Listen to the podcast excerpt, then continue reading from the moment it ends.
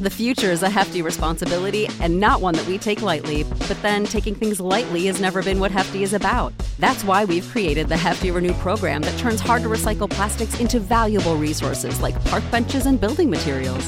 To participate, simply fill up an orange Hefty Renew bag with accepted items, tie it up, and drop it in with your regular recycling. That's it, it's that easy. It's time to rethink recycling with Renew. Particular valued resources may vary by geography. More info available at heftyrenew.com. Bienvenidas a mi canal de novelas románticas, Audiokin. Antes de continuar, regálame un minuto de tu tiempo y comparte esta novela con familiares, amigas y conocidas. Me ayudarías a que otras personas conozcan este hermoso trabajo y cada día seguir creciendo. Estaré infinitamente agradecida por tu apoyo y deseando que una lluvia de bendiciones caigan sobre ti. Comencemos con la narración de la novela cuyo título es Pasión implacable. Argumento. Solo una mujer inocente puede salvarlo. El esquivo multimillonario Ethan Alexander rehuye todo tipo de publicidad. Por eso, cuando su rescate de Savannah Ross lo pone a su pesar ante los focos, no le hace ninguna gracia. La figura voluptuosa de Savannah le da todo el aspecto de ser una mujer de mundo, pero no sabe muy bien cómo reaccionar con su protector. Cuando él la lleva a su palacio, ella se da cuenta de que, a pesar de sus defectos, tiene un corazón noble. Capítulo 1. Para muchos la seguridad en uno mismo era el afrodisíaco más potente, pero para el hombre que el mundo del rugby apodaba, el oso, la seguridad en sí mismo era solo el punto de partida. Para tener seguridad en uno mismo había que ser valiente, algo que Tan Alexander demostraba cada vez que se plantaba ante el mundo con las cicatrices que le desfiguraban en el rostro. Un cambio recorrió en el Estadio Flaminio de Roma cuando Etan se sentó a ver el partido que enfrentaba a Italia e Inglaterra en el torneo de las seis naciones de rugby. Los hombres se irguieron un poco más en sus asientos, y las mujeres se sacudieron las melenas mientras se humedecían los labios pintados. Sin el oso cualquier partido, incluso uno internacional, perdía el aura de peligro que Etan llevaba consigo. Alto, moreno, y con unas cicatrices en la cara que eran como su tarjeta de presentación, Ethan era mucho más que un ávido seguidor de rugby. También era un magnate internacional imparable, un hombre que desafiaba las pautas por las que se juzgaba al resto de la humanidad. A pesar de los estragos en su rostro, Ethan poseía un glamour vertiginoso nacido de una aguda inteligencia y una voluntad de acero. En sus ojos grises brillaba un fuego interior que despertaba deseos ocultos en las mujeres y envidia en los hombres, pero aquel día aquella pasión se había convertido en frustración al ser testigo de la fragilidad humana. ¿Cómo era posible que algo tan nimio como una garganta irritada obligara a Madame de Silva, la gran diva de talla internacional, a cancelar su interpretación del himno nacional británico en un acontecimiento como aquel? Igual que una lesión en la columna vertebral puso fin a su carrera profesional como jugador de rugby, le recordó una vocecita en su interior con brutal sinceridad. Por eso había contratado como sustituta a una joven cantante, Savannah Ross, que recientemente había firmado un contrato con la compañía discográfica que él dirigía, claro reflejo de su profundo amor a la música. Aún no la conocía personalmente, pero Madame de Silva se la había recomendado y en el departamento de marketing todos pensaban que sería la gran revelación de la siguiente temporada. Gran revelación, sí, pero de momento Savannah Ross se había retrasado. Ethan echó una ojeada al reloj del estadio y empezó a dudar de su decisión de dar a la joven e inexperta cantante una oportunidad. Sería capaz Savannah Ross de cumplir con un compromiso como aquel. Más le valía. Ethan había enviado su avión privado hasta Inglaterra para recogerla y sabía que la cantante ya estaba en el estadio. ¿Pero dónde? Aquello no se parecía a ninguno de los teatros ni auditorios donde había cantado antes. Era un túnel lóbrego, alicatado con azulejos, que olía a pies sudorosos y tensión. Ni siquiera tenía un camerino decente para cambiarse, aunque en realidad era lo que menos le importaba. El hecho de estar allí significaba un gran honor, y todavía le costaba creer que en cuestión de minutos estaría cantando el himno nacional inglés para el equipo nacional de rugby. Si es que encontraba a alguien que le informara de dónde tenía que ir y cuándo. Asomando la cabeza por la cortina del reducido cuartucho que le habían asignado, Savannah llamó en voz alta, sin obtener respuesta. Sin duda se habían olvidado de ella, y nadie le había informado de qué debía hacer, si esperara que alguien fuera a buscarla o salir directamente al campo. Al oír los gritos y voces del público en las gradas, Savannah supo que debía encontrar ayuda. Un grupo de empresarios avanzaba hacia ella por el túnel y decidió preguntarles. Perdonen. Savannah no pudo decir más. Fue aplastada violentamente contra la pared como una mosca invisible.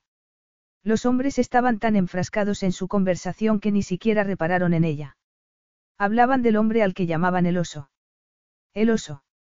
Savannah se estremeció involuntariamente. Era el apodo del magnate que envió su avión privado a recogerla. Ethan Alexander, fanático del rugby y multimillonario de talla internacional, era un hombre soltero e inolvidable, una enigmática figura que aparecía regularmente en el tipo de publicaciones que Savannah compraba cuando quería soñar con hombres inalcanzables y amores imposibles. A pesar de todas las especulaciones, nadie había logrado adentrarse en la vida de Ethan, y cuanto más rehuía la publicidad, más intrigante resultaba para el gran público. Tenía que dejar de pensar en Ethan Alexander y concentrarse en su problema. Para ahorrar tiempo, lo mejor sería ponerse el vestido y después ir a buscar ayuda antes de que los nervios le jugaran una mala pasada. Volvió a asomar la cabeza por la cortina, pero el pasillo continuaba vacío, y ella se estaba quedando sin opciones. Si seguía gritando, no le quedaría voz para cantar. Si se ponía los vaqueros y salía a buscar ayuda, llegaría tarde al campo, y ella no podía dejar mal a Madame de Silva, la persona que le había recomendado para aquella importante ocasión ni tampoco a la selección inglesa ni a Ethan Alexander. The future is a hefty responsibility and not one that we take lightly, but then taking things lightly has never been what Hefty is about. That's why we've created the Hefty Renew program that turns hard to recycle plastics into valuable resources like park benches and building materials. To participate, simply fill up an orange Hefty Renew bag with accepted items, tie it up, and drop it in with your regular recycling. That's it. It's that easy. It's time to rethink recycling with Renew. Particular valued resources may vary by geography. More info available at heftyrenew.com. La había contratado. Sí, se pondría el vestido. Al menos así estaría preparada. Y por supuesto tampoco quería decepcionar a sus padres, que habían ahorrado el dinero necesario para comprarle el vestido, y a los que ella ahora echaba mucho de menos. Ojalá estuvieran allí con ella. Aunque donde más feliz era era en la granja con ellos, con su chubasquero y las botas de lluvia hundidas en el barro hasta las rodillas. Al recordar el rostro ansioso de su madre, Savannah se dio cuenta de que lo que le aterraba no era cantar ante miles de personas, sino la posibilidad de hacer algo que pudiera avergonzar a sus padres. Los quería con toda su alma. Como muchos granjeros, los Ross sufrieron las consecuencias de la fiebre aftosa y con ellas la pérdida de todo el ganado, que fue sacrificado delante de sus propios ojos. Ahora, la mayor ambición de Savannah era devolverles la sonrisa a los labios. Al oír su nombre por el sistema de megafonía, Savannah se tensó. Y cuando escuchó la almibarada descripción que el presentador hizo de ella como la joven de la garganta de oro y la melena a juego, hizo una mueca. El público aplaudió con entusiasmo, lo que no hizo más que confirmar sus temores de la decepción que se iban a llevar al verla. Porque ella no era en absoluto la rubia primorosa y delicada que las palabras del presentador habían sugerido, sino una chica de pueblo normal y corriente con serios problemas de confianza en sí misma, y que en aquel momento prefería estar en cualquier otro sitio excepto allí. Ponte las pilas, se dijo con impaciencia mientras se abrochaba la cremallera del traje largo rosa que se ajustaba a su cuerpo voluptuoso y marcaba sus redondeces sin hacerla parecer más gorda. El traje había costado una fortuna que sus padres apenas se podían permitir. Iba a decepcionarlos. No puede ponerse eso exclamó alguien abriendo la cortina. Savannah dio un respingo. ¿Le importa? exclamó ella cubriéndose modestamente el pecho al ver al hombre de voz aflautada que acababa de aparecer ante ella. ¿Por qué no puedo ponérmelo?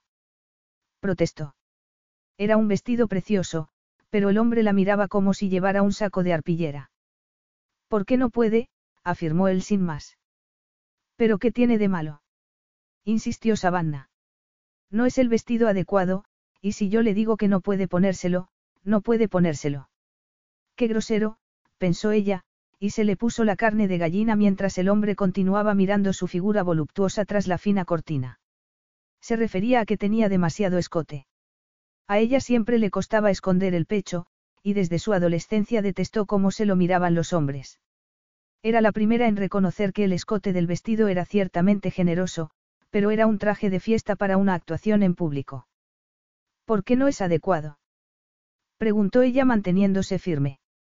Al oso no le gustaría, repuso el hombre, dando carpetazo a todas sus esperanzas de llevarlo. A Savannah le dio un respingo el corazón. Salir al campo y que tan Alexander la mirara, Savannah había soñado con aquel momento, pero ahora que iba a hacerse realidad, se echó a temblar. No lo entiendo, porque no es el adecuado. Es rosa, dijo el hombre con el rostro impasible. Tendrá que quitárselo. A Savannah se le desencajó el rostro. Era un vestido precioso, y su madre había insistido en comprárselo, tras examinar detenidamente el laborioso trabajo realizado para su confección. Quitármelo. Soy consciente de que usted está aquí por una emergencia de última hora, dijo el hombre en un tono más amable, pero debe saber que uno de los patrocinadores nos ha proporcionado el traje para la interpretación del himno nacional. De hecho, el vestido ha tenido más publicidad que usted, añadió, menos amablemente. No me extraña, murmuró Savannah en voz baja. A ella apenas le habían hecho ninguna, siendo como era la suplente de última hora. Bueno, si es el vestido que debo ponerme, dijo ella adoptando una actitud más pragmática, más vale que lo vea. No había ido a Roma para discutir, sino para cumplir con un contrato profesional, y los minutos pasaban vertiginosamente. Por otro lado, debía reconocer que el oso era una persona muy importante para su carrera profesional. Madame como se llame estaba contenta con el traje, dijo el hombre entregándole el traje oficial. Savannah palideció al contemplar el vestido de Madame de Silva. Tenía que haberse dado cuenta de que sería perfecto para la gran diva. Madame de Silva era una mujer delgada que solía lucir trajes de la alta costura francesa. No creo que el vestido de Madame me vaya bien. Le vaya bien o no, insistió el hombre, tiene que ponérselo. No puedo permitirle salir al campo sin llevar el vestido que el patrocinador espera ver. Para él este es el escaparate perfecto para mostrar el diseño a toda la audiencia televisiva. Con ella dentro. Savannah dudaba de que ella fuera la percha que el diseñador deseaba. Tiene que ponérselo, insistió el hombre. Savannah empezaba a tener náuseas, y no solo por los nervios. En el argot de una granja, a ella se le calificaría de, sano animal de cría, mientras que Madame de Silva sería una elegante y grácil galga de carreras. Era imposible que el vestido le sentara bien, y mucho menos que ella cupiera en él. Lo intentaré, prometió ella con un nudo en la garganta. Buena chica, dijo el hombre asintiendo con la cabeza. ¿Dónde estaba la cantante? Ethan frunció el ceño y echó un nuevo vistazo al reloj, cada vez más convencido de que Savannah Ross iba a dejarle plantado. Dentro de unos minutos el equipo inglés estaría preparado para salir por el túnel, y la banda de música ya estaba en el campo. El corpulento tenor contratado para cantar el himno nacional italiano respondía con reverencias y saludos a los aplausos del público, pero ¿dónde estaba Savannah Ross? El fabuloso y ceñido vestido de Madame de Silva tenía una banda blanca y azul sobre el hombro desnudo, como una banda real, pero Savannah tuvo que recurrir a un apaño más creativo. Si lograba descoser las puntadas quizá, solo quizá, podría utilizarla para cubrir la inminente explosión de los senos, aunque hasta ese momento no parecía capaz de conseguirlo. En cuanto a la cremallera. Ni siquiera contorsionando los brazos en una postura que hubiera sido la envidia del gran Jaudini pudo subirla. Asomó la cabeza por la cortina y pidió ayuda a gritos, sin obtener respuesta. Miró ansiosa por el túnel. El público estaba en silencio, lo que era una mala señal. Significaba que el partido estaba a punto de empezar, y antes ella tenía que cantar el himno nacional. Oiga. ¿Hay alguien? Hola, respondió una joven animadamente apareciendo de la nada. Necesita ayuda. Savannah sintió ganas de echarse a sus brazos y besarla. Si pudieras ayudarme a meterme en el vestido. Savannah sabía que era una causa perdida, pero tenía que intentarlo. Tranquila, le tranquilizó la joven. La salvadora de Savannah resultó ser una fisioterapeuta que le hablaba en un tono suave, sin duda para tranquilizarla. Estoy tratando de no perder los nervios, reconoció Savannah, pero me he retrasado mucho y soy incapaz de meterme en este vestido. Veamos lo que podemos hacer, de acuerdo. Dijo la joven riendo. La fisioterapeuta no tardó mucho en tenerla dentro del vestido. Muchas gracias, ya puedo sola, dijo Savannah limpiándose la nariz y conteniendo la respiración. Si es que no me estalla por los cuatro costados. Mientras la fisioterapeuta recogía sus cosas y le deseaba buena suerte, Savannah contempló con consternación los metros de tafetán rojo sangre a sus pies y pensó que era una lástima que todos y cada uno de aquellos metros no estuvieran donde deberían estar. Madame de Silva era mucho más alta que ella, pero ahora ya era demasiado tarde para pensar en ello. Más vale que salga, dijo la joven, como si le leyera el pensamiento. Antes de que se le pase la entrada. No me tientes, pensó Savannah. Hizo una prueba para ver si el vestido le permitía, ya no cantar, sino únicamente respirar, y la conclusión no fue de lo más tranquilizadora. Pero. No había tiempo para peros. Savannah se armó de valor y echó a andar por el túnel con movimientos firmes, queriendo olvidar que el vestido que llevaba estaba sujeto con imperdibles y era de una talla la mitad que la suya. Nada menos. Capítulo 2. Savannah había olvidado lo mucho que se le ensanchaba el diafragma cuando se dejaba llevar por la música y cantaba con tal entrega y pasión que era capaz de poner al público en pie. ¿Cómo podía haber olvidado algo tan elemental? Seguramente porque cuanto le rodeaba era una masa borrosa de colores indistintos y de lo único que era plenamente consciente era de la figura morena y amenazadora del hombre más alto del banquillo del equipo inglés, la zona donde los jugadores del equipo permanecían mientras no jugaban. Desde el momento que salió al campo supo exactamente dónde estaba sentado Ethan Alexander, y en quien tenía clavados los ojos. El hombre no había dejado de mirarla ni un momento, y ella se sentía atrapada en una mirada penetrante que era como un láser que la atravesaba y no se apartaba de ella. Nerviosa, Savannah se humedeció los labios y respiró profundamente. Muy profundamente. Los primeros imperdibles empezaron a soltarse, y enseguida quedó claro que la labor de la fisioterapeuta estaba destinada a sujetar vendas y no a apretar aquellos kilos de carne de más.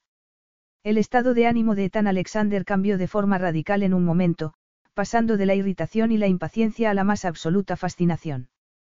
El implacable multimillonario se convirtió en admirador de su nueva y joven sensación en cuanto escuchó las primeras notas. El público debía de estar de acuerdo con él, a juzgar por cómo escuchaban en silencio el himno nacional británico en boca de Savannah Ross. Cuando la joven salió al campo, fue recibida con gritos y silbidos.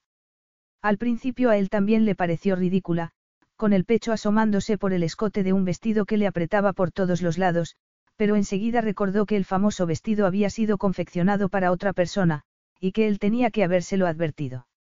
Aunque ya era demasiado tarde para preocuparse de eso, y el aspecto de la cantante era lo menos importante, porque Savannah Ross los tenía, a él y al resto del público, rendidos a sus pies. Savannah se negó a dejar de cantar, y continuó a pesar de notar cómo los imperdibles se iban soltando.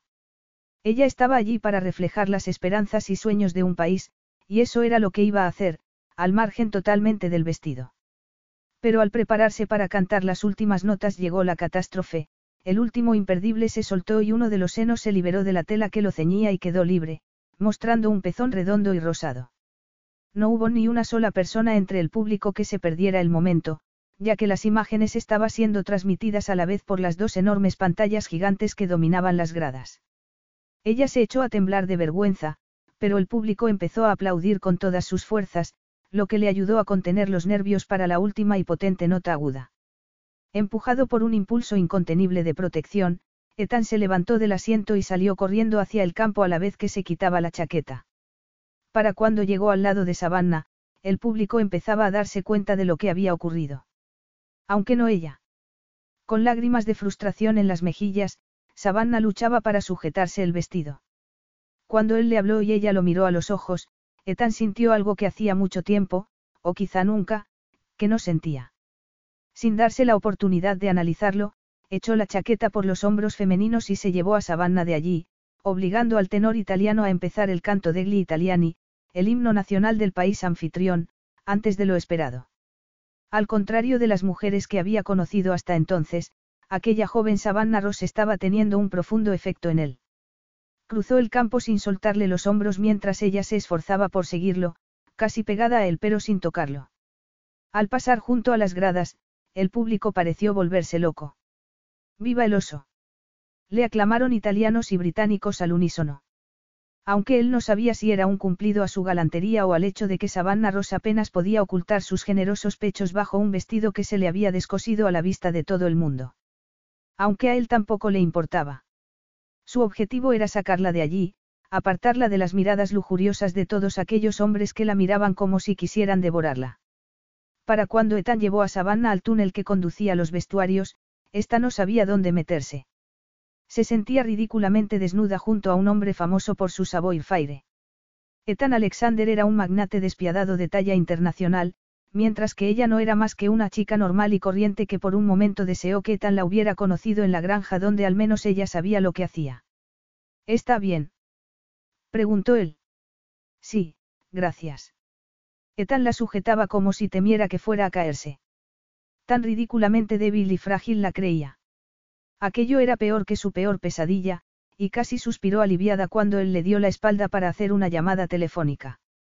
Las cosas no podían haber salido peor, pensó Savannah. Seguramente él llamaría a alguien que se ocupara de ella, que se la quitara de encima, y no se lo reprochaba. No había estado a la altura. Todo lo contrario que él. Ethan Alexander era mucho más de lo que ella esperaba. En carne y hueso, resultaba una potente fuente de energía, una dínamo impulsada por una potente mezcla a base de sexo y adrenalina. Al menos esa era la sensación que tenía ella. Ni las fotos publicadas en los periódicos ni las imágenes emitidas por televisión que ella había visto eran capaces de transmitir toda su envergadura y su cautivadora presencia física. Pero lo más sorprendente fue cómo su contacto, tan ligero e impersonal, había dejado una marca indeleble en su cuerpo. Ethan apenas le había rozado el codo para sujetarla y le había colocado la chaqueta cálida por los hombros, pero ambos gestos fueron suficientes para provocar chispas de excitación e interés donde no debían. La llegada de la joven fisioterapeuta ofreciendo su ayuda interrumpió sus pensamientos. No ha sido culpa tuya, le aseguró Savannah, con la esperanza de que Ethan le oyera. No quería que culpara a la joven de sus problemas. Ha sido al respirar, explicó. Peor habría sido que no respirara, dijo la joven fisioterapeuta con una carcajada mientras se afanaba en sujetar de nuevo la tela del vestido. Me alegro de que haya respirado, porque ha estado fantástica. Savannah nunca había sabido cómo aceptar un cumplido. Ella no era más que una joven normal y corriente que, eso sí, contaba con una voz prodigiosa y extraordinaria. Gracias, dijo abriendo las manos en un gesto de modestia. La joven le sujetó las manos y las sacudió con firmeza.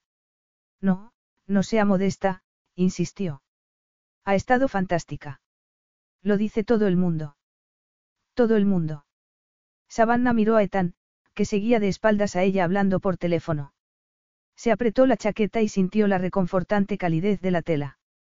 Respiró el suave olor a sándalo y especias que la prenda desprendía y suspiró.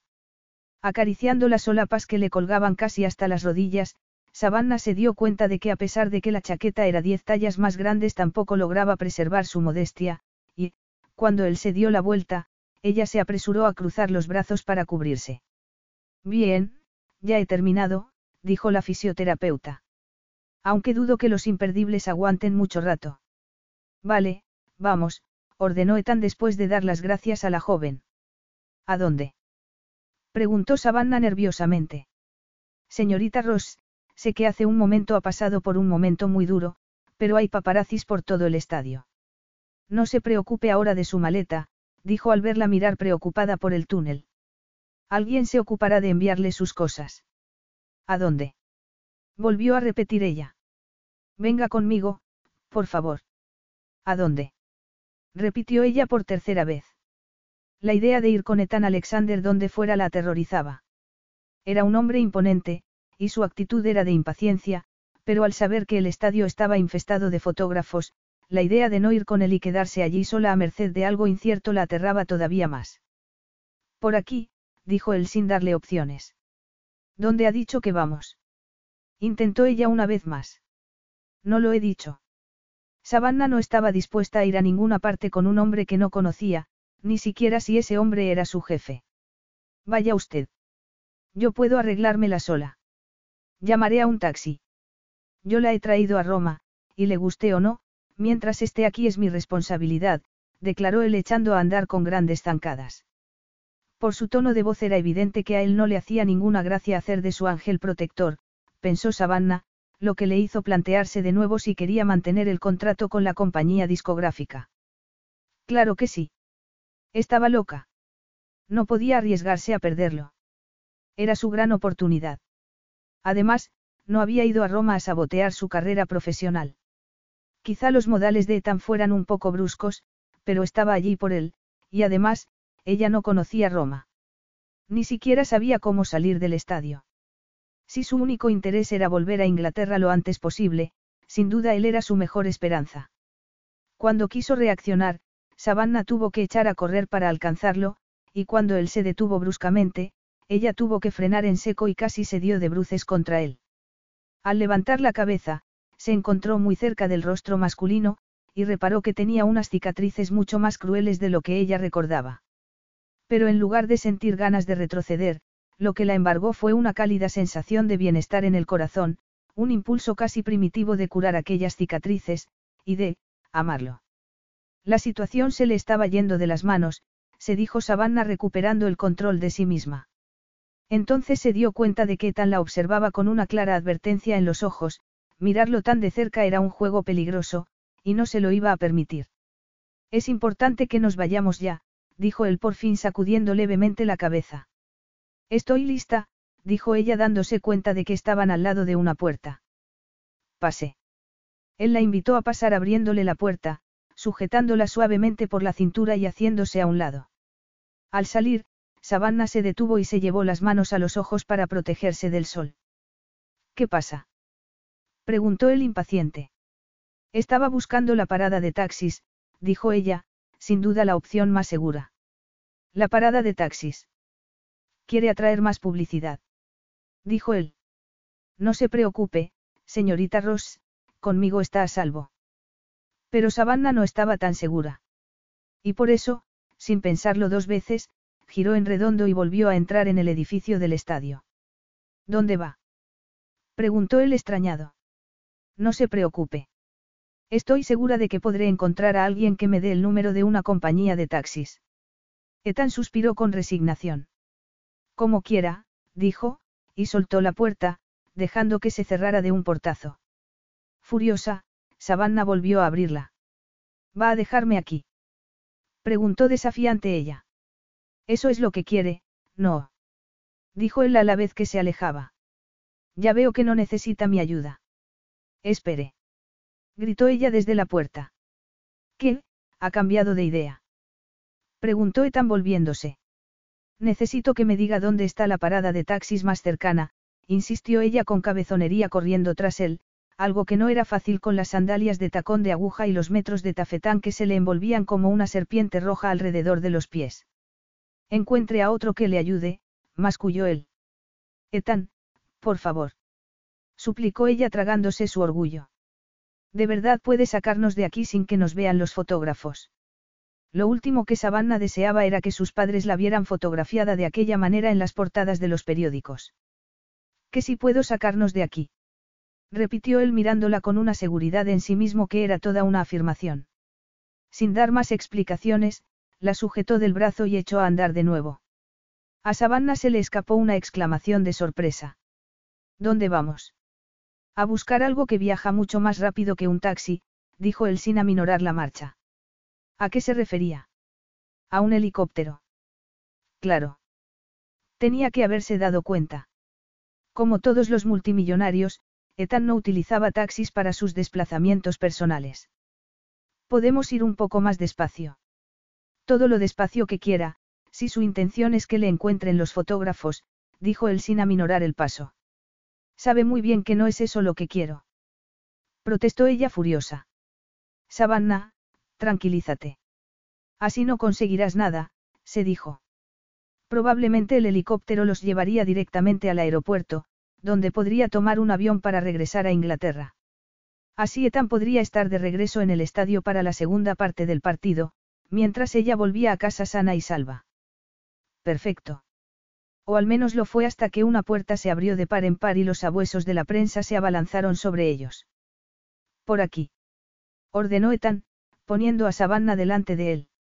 Abrió una puerta, entró con ella, y al cerrarla de nuevo echó el cerrojo antes de empezar a subir las escaleras de dos en dos. Quítese los zapatos, le ordenó él al verla titubear al pie de las escaleras. O mejor, arránqueles los tacones. ¿Me toma el pelo? preguntó ella. Savannah no tenía la menor intención de estropear los zapatos que su madre le había comprado con tanta ilusión y esfuerzo.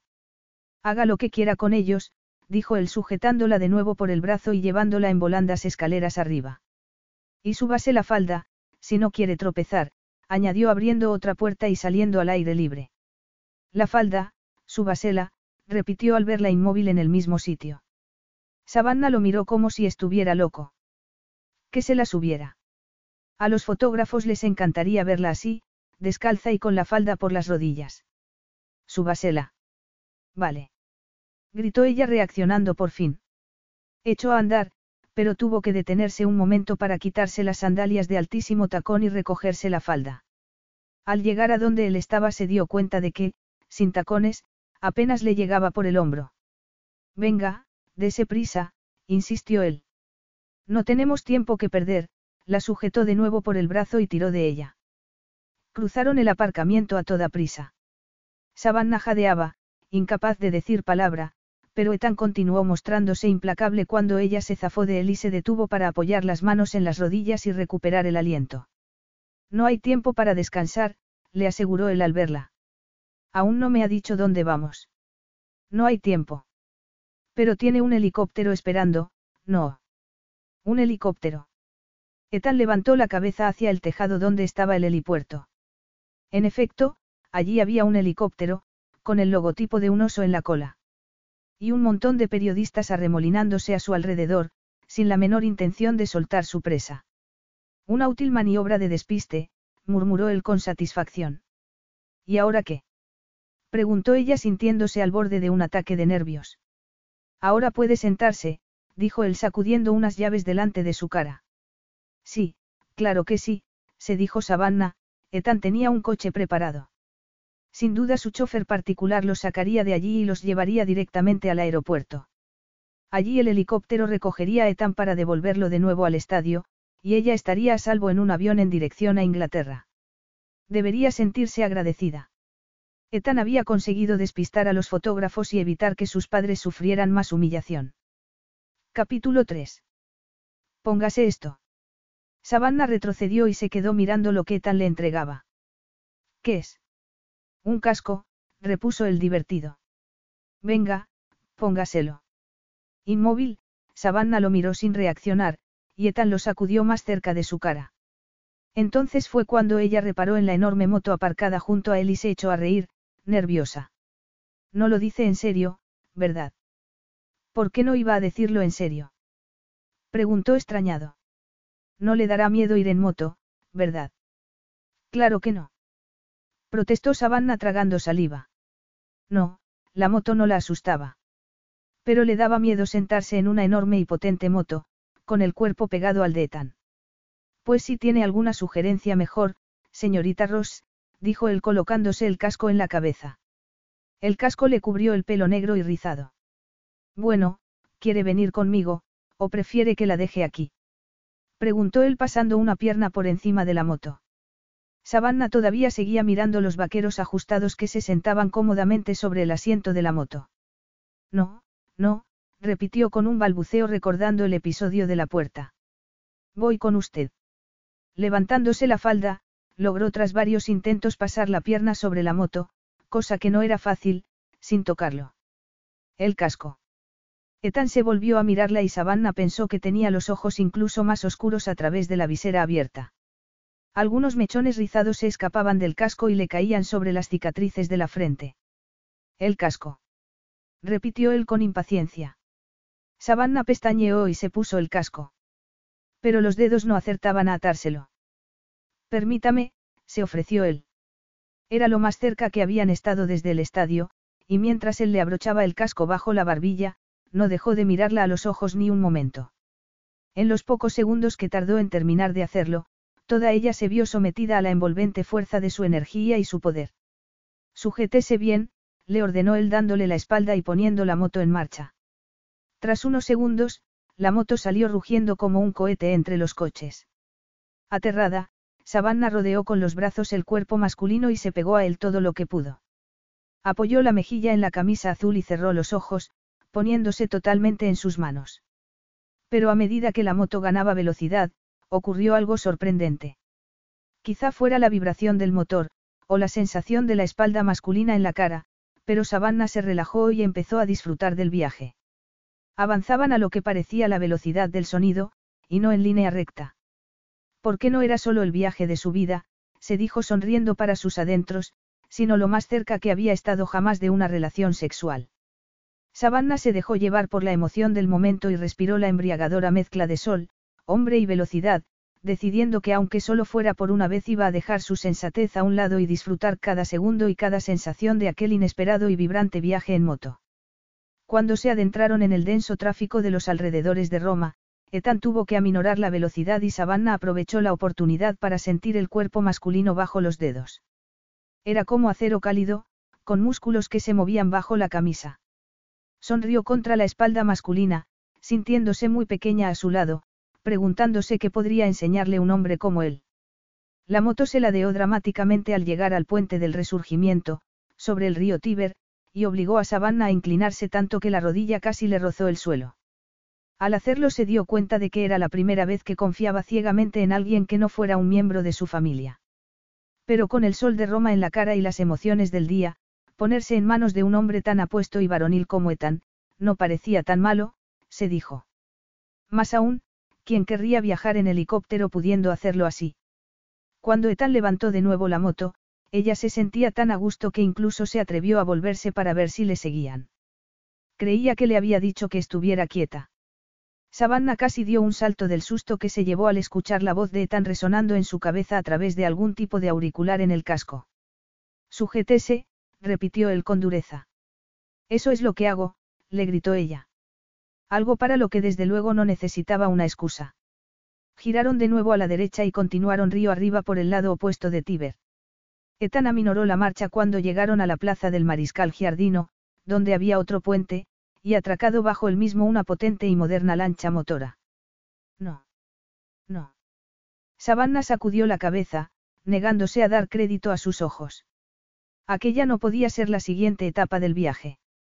Vamos, dijo él en cuanto aparcó la moto en el embarcadero. Mientras ella se desabrochaba la tira de sujeción, Ethan le levantó la visera y le quitó el casco. Brevemente, los dedos masculinos le rozaron la cara, y ella tembló. Lo miró a los ojos, y por primera vez vio que él la observaba con expresión diferente, como si fuera algo más que un paquete que debía entregar en el aeropuerto. La sospecha de que por primera vez podía verla como mujer la llenó de una inquietud que apenas pudo disimular. Por ello le dio la espalda y fingió concentrarse en arreglarse el pelo.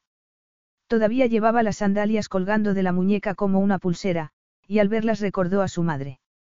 Su madre era una mujer valiente que no se dejaba amedrentar por nada. Sin duda ella sabría sacar el máximo provecho de aquella inesperada y maravillosa oportunidad. Ella haría lo mismo, se dijo con firmeza. Piensa subirse a la lancha hoy o vamos a tener que esperar hasta mañana. Ethan ya estaba dentro de la embarcación, preparado para zarpar. Suba de una vez, si no quiere obligarme a desembarcar a buscarla. Ahora voy, gritó ella. Espere. No esperaré mucho rato, le aseguró él. No le asustará un poco de barro, ¿verdad? A ella, el barro. Era evidente que Ethan no la había visto en la granja. ¿Qué clase de lechuga cree que soy? Créame, prefiere que no se lo diga, repuso el serio. No soy un delicado jarrón de porcelana, le aseguró ella, levantándose el vestido y echando a andar por el embarcadero de madera hacia la lancha. No me diga, dijo él con sarcasmo estirando los brazos para sujetarla por la cintura. Apártese, le advirtió ella. No necesito su ayuda. Fue un alivio verlo levantar las manos con las palmas hacia afuera en gesto de rendición. Ya había tenido suficiente con el contacto físico entre ambos durante el trayecto en moto para empezar el viaje en la lancha en sus brazos. Lástima que él no pensara lo mismo. Porque sin darle tiempo a reaccionar, Ethan se había bajado de la lancha y la estaba alzando en el aire. Déjeme, protestó ella. Ethan continuó caminando rápidamente hacia la embarcación haciendo caso omiso de sus protestas. No puedo vivir a su ritmo, señorita, le aseguró él. Si piensa seguir conmigo, tendrá que aprender a moverse mucho más deprisa. Savannah no tenía ninguna intención de seguir con él más de lo que fuera estrictamente necesario. Pero, pegada como estaba al cuerpo cálido y sólido de Ethan, un cuerpo que vibraba de Por favor, déjenme, murmuró otra vez, cruzando los dedos para que no le oyera. Pero Ethan tampoco reaccionó, ni aminoró la marcha hasta que los dos estuvieron a bordo y él la dejó sobre cubierta. La carrera continúa, dijo él cruzando los brazos. Y no tengo intención de rendirme ni permitir que nadie me detenga. Está claro. Como el agua. Bien. Savannah se pasó las palmas de las manos por los brazos, donde todavía tenía marcadas las manos masculinas. Bien, señorita Ross, preparada para zarpar. Cuando quiera, dijo ella, viéndolo apoyar una pierna en la pared. Voy a quitar las amarras, explicó él saltando a tierra. Sabe sujetar una cuerda. ¿Qué se creía que era? Una inútil, pensó Savannah con frustración.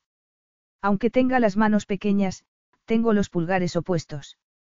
Fue una sonrisa lo que se dibujó en el rostro masculino. Por un momento eso le pareció, pero Ethan ya le había dado la espalda. En ese caso, sujete, ordenó él lanzándole la soja, mucho más gruesa y pesada de lo que ella había imaginado. Pero Savannah fue capaz de sujetarla y enrollarla tal y como él le indicó que lo hiciera. Más satisfacción le dio la expresión de admiración en el rostro masculino. ¿Tiene un suéter, o algo que pueda prestarme? Le pidió ella después. Ethan la miró de arriba abajo y arqueó las cejas. Savannah se ruborizó. Sí, entiendo, murmuró él. Veré si le encuentro algo. Creo que tengo una camisa por aquí, Ethan cruzó la cubierta y al pasar a su lado la rozó. Los pezones femeninos reaccionaron instantáneamente al breve contacto y ella tragó saliva. ¿Le vale esto?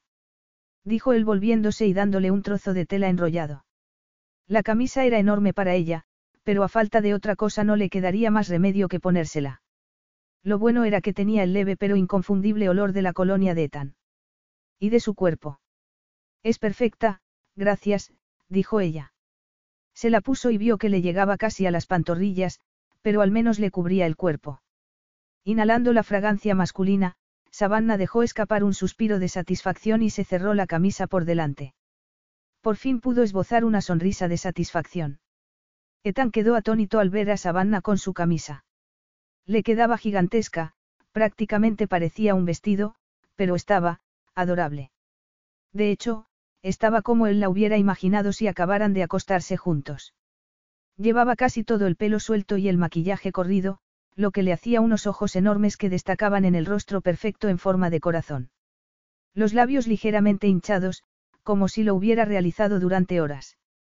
La camisa la cubría y desdibujaba por completo, desde luego, pero él sabía lo que había debajo, y eso no ayudaba en absoluto. Era difícil creer que ahora era la primera vez que se fijaba bien en ella, cuando ella le pidió la camisa. Y no podía apartar los ojos del cuerpo sensual y voluptuoso. Savannah se tensó al notar la mirada cálida de Ethan en ella. ¿En qué estaría pensando? Que tenía unos kilos de más. O en qué era una molestia y un incordio del que quería deshacerse cuanto antes. O una vaca sin gracia ni estilo. Savannah puso freno a su imaginación y se sentó. Ahora me lo pongo, dijo cuando vio a Ethan mirar el cinturón. Pero fue incapaz de abrocharlo. Me parece que no puedo, reconoció frustrada. Quizá porque le temblaban incontrolablemente las manos al tenerlo tan cerca. ¿Quiere que se lo abroche? Se ofreció él. Se inclinó hacia ella alargando la mano, y Savannah tuvo la sensación de que estaba jugando con fuego. El pelo de Ethan era tan denso y brillante que deseó hundir los dedos en él y acariciarlo. El olor masculino le llenó los sentidos, y el contacto de sus manos, fue casi imperceptible. ¿Ya está? Preguntó ella al ver que el cinturón estaba abrochado y en su sitio. Él arqueó las cejas en un interrogante. Gracias, dijo ella, volviéndose hacia el otro lado, fingiendo apartarse el pelo de los ojos para ocultar su turbación. Entonces lo notó subirle la camisa por la piel desnuda hasta el hombro. ¿Segura que no tendrá frío? Preguntó él. En el río baja mucho la temperatura. O sube hasta hacer estallar el termómetro, se dijo ella. Estoy bien, gracias, repuso ella mirándolo, consciente de que tenía el vello de la nuca erizado y la piel de gallina. Tampoco se le pasó por alto la boca masculina, la más seductora que había visto.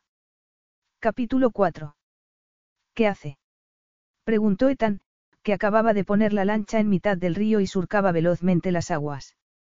Savannah había elegido aquel momento para desabrocharse el cinturón, lo que obligó a Ethan a aminorar la velocidad.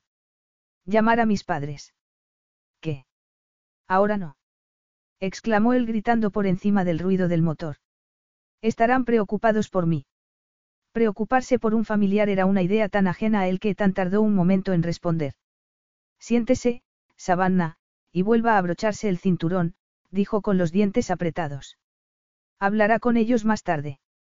Ella obedeció, pero detectó la ansiedad en su voz.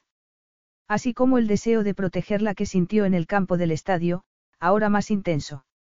Su firme intención de mantenerse distante y lejano en todo momento, porque ella era joven e inocente y él no, se estaba diluyendo a gran velocidad. El calor femenino era demasiado intenso, y estaba demasiado cerca. Yo hablaré con ellos, dijo él para tranquilizarla. Sí, sus padres estarían preocupados, después de ver lo ocurrido en televisión. Podrá hablar con ellos después de que lo haga yo, dijo él. Pero ahora siéntese. Ethan se aseguró de que llevaba el cinturón abrochado antes de tomar de nuevo velocidad. Le hizo gracia ver cómo ella se cubría las piernas con las mangas de la enorme camisa, como si sintiera la necesidad de ocultar cada centímetro de su cuerpo de él. Pero eso no evitaba que para él, siendo tan hombre como era, ella fuera toda una distracción. Esto es genial. Exclamó ella entusiasmada cuando la proa de la lancha se alzó sobre el agua y la lancha surcó las aguas a toda velocidad. A Ethan le gustó verla tan relajada, e incluso se permitió una sonrisa al recordar el comentario de los pulgares opuestos. Ella era mucho más de lo que había imaginado en un principio. Lo que fuera exactamente quizá correspondiera a otro hombre descubrir, porque aquello era únicamente un servicio de transporte para apartar a Savannah del peligro lo antes posible, se recordó con firmeza. Solo estaba allí porque no tenía otra alternativa, se dijo Savannah mientras la lancha avanzaba velozmente por el río. Se alegraba de haber sido capaz de sujetar la cuerda y demostrar a Ethan que no era una inútil, sobre todo después de la debacle en el estadio. Cerrándose la camisa, hizo ademán de desabrochar una de las sandalias que llevaba en la muñeca. Aquí no se las puede poner, dijo él gritando para hacerse oír por encima del ruido del motor. Savannah levantó la cabeza. Pero tengo los pies muy sucios y le voy a dejar la cubierta hecha un cuadro, dijo ella. Es mejor que no se las ponga, dijo él mirándola. Por un momento Savannah imaginó sus pies descalzos recorriendo los muslos musculosos de Ethan y entrelazándose con él sobre unas sábanas blancas y recién planchadas. Tragando saliva, rápidamente recobró la compostura y dobló los pies debajo del asiento. Menos mal que llevaba la camisa de Ethan, porque el traje de Madame de Silva estaba descosido por varias partes y aún la favorecía menos. Si al menos supiera coquetear. Coquetear. Por suerte él no iba a darle la oportunidad, dijo la parte sensata de su ser con un suspiro de alivio. En ese momento Ethan miró hacia atrás, quizá temiendo que le siguieran los paparazzis. Ella también lo temía, aunque con Ethan al timón se sentía a salvo. Con la camisa remangada, la imagen de los brazos fuertes y musculosos le daba seguridad, y también despertaba en ella sensaciones desconocidas. A medida que avanzaban por el río, se vio alejarse de todo lo conocido y adentrarse en un mundo de sombras habitado por un hombre al que apenas conocía. Y no pudo evitar la sensación de que se dirigía hacia el peligro a una velocidad desorbitada. Había muchas cosas que Ethan no necesitaba en la vida, y la primera de ellas era aquella joven de modales suaves y formas redondeadas cubierta con una de sus viejas camisas. Aunque Savannah era una mujer luchadora, y eso en lugar de ser negativo, le resultaba más bien un punto a su favor. También era una mujer familiar, preocupada más por sus padres que por ella misma. La miró de soslayo y la vio mirándose los pies.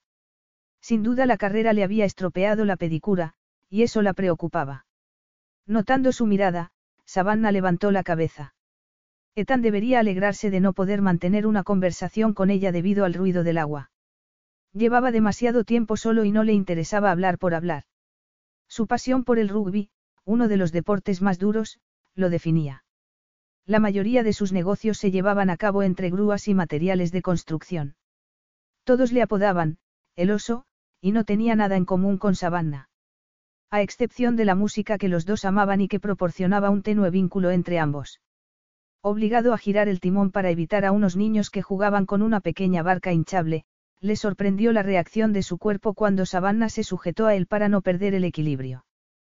Perdón, exclamó ella apartando la mano como si quemara. Pero fue él quien se quemó. Savannah estaba haciendo estragos con su libido y en lugar de gritarle que se sentara, aminoró la velocidad para comprobar que estaba bien. Ahora sí, le aseguró ella, y los dos se volvieron para comprobar que los niños también estaban a salvo. Sus miradas se encontraron un momento y él supo reconocer la inocencia y la ingenuidad que brillaban en ella. No es tan malo como lo pintan, ¿verdad? Dijo ella sorprendiéndolo profundamente. Ethan apretó los labios y se encogió de hombros, reprimiendo el impulso de sonreír. Llevaba demasiado tiempo aislado de todo lo que fuera suave y femenino, viviendo según sus propias reglas y preferencias masculinas, y sin tener en cuenta los sentimientos de nadie. Malo. Eso no me lo había dicho nunca nadie. Era como si ella lo viera con ojos distintos del resto del mundo. Sonrió. No pude evitarlo. Y sin mirarla supo que ella también estaba sonriendo. Pero rápidamente empezó a analizar seriamente los hechos. Necesitaba aquel tipo de distracción en su vida. Savannah era una mujer muy joven, y todavía tenía mucho que aprender. Además, quería tener la atención del mundo centrada en él, cuando había logrado evitarla durante tanto tiempo. Solo había ido al partido para apoyar a sus amigos del equipo inglés, y con una punzada de envidia recordó la época cuando sus sueños de ser un miembro más de la selección no estaban tan lejos de hacerse realidad. Desde entonces había aprendido a adaptarse a la realidad, pero los hechos seguían allí, las lesiones producidas durante la paliza que le dio una banda de matones a sueldo impidieron que los médicos del club pudieran firmar los documentos necesarios para el seguro y para que él continuara su carrera profesional. Por eso su carrera terminó brusca e inesperadamente. Claro que Savannah no tenía la culpa de eso. Por muy atraído que se sintiera por ella, no podía mancillarla con su desgracia. Lucharía contra aquella atracción. Algunos dirían que él necesitaba a una mujer como Savannah, pero él sabía que lo último que Savannah necesitaba era un hombre como él. Siento que se haya perdido el partido, dijo ella. No se preocupe, veré la repetición más tarde. Pero en la pantalla no se siente igual el olor de la emoción. Ni los estragos del fracaso, ni el resplandor del triunfo, sí, eso lo sabía, pero le sorprendió que ella fuera consciente de ello. No pasa nada. Sí que pasa, insistió ella. Ahora estaría mejor si no llega a ser por mí, afirmó con el ceño fruncido, tirando de algunos hilos de la camisa. Ethan prefirió no continuar con la conversación. Prefería lamerse las heridas en la soledad de su guarida, una guarida llena de amargura y conflictos sin resolver, y tampoco quería cargárselos a nadie, y menos todavía a una joven inocente como Savannah. Ver jugar al equipo inglés debe de ser a la vez una pasión y un tormento, continuó ella. ¿Por qué no lo dejaba de una vez? Puede, dijo él, aceptando que no lo hacía para herirlo. Todo el mundo sabía que las lesiones de columna habían puesto fin a su carrera. Puede dejarme aquí, si quiere. Así ahorrará tiempo. Más ahorraría si la dejo ir nadando hasta la orilla, respondió el seco. La expresión femenina se iluminó, y eso le gustó. No quería intimidarla, aunque probablemente ya lo había hecho con su aspecto físico. Lo que debería hacer era atracar y llamarle un taxi para que la llevara al aeropuerto. Apartarla de él cuanto antes y para siempre. Pero el sonido de unas hélices le hizo cambiar de opinión. El helicóptero de los paparazzi se oía lejano pero acercándose rápidamente, y tan solo tuvo tiempo para acelerar y gritar a Savannah que se sujetara. Nos han encontrado. Oh, sí. La carrera empezaba de nuevo, y él no pensaba dejarse pillar. Sí, nos han encontrado, confirmó él. Sujétese fuerte. Las gotas de agua le salpicaban el pelo y los ojos, y tenía los nudillos blancos de lo fuerte que se estaba sujetando. Si antes estaba nerviosa, ahora estaba aterrorizada. La amenazante sombra del helicóptero de los paparazzis los perseguía para ofrecer al mundo una imagen totalmente falsa de la situación. Para más Inri, Savannah se vio obligada a sujetarse a Ethan mientras éste aceleraba al máximo llevando la lancha hasta el límite, que avanzaba con la proa levantada río arriba entre las corrientes que amenazaban con desestabilizarlo. Desde que ella llegó a Roma, pensó Savannah con remordimientos de conciencia, a Ethan todo le había salido mal, y aunque apenas la conocía él había insistido en luchar por ella ignorando el coste personal. Seguro que ya se había arrepentido. Capítulo 5.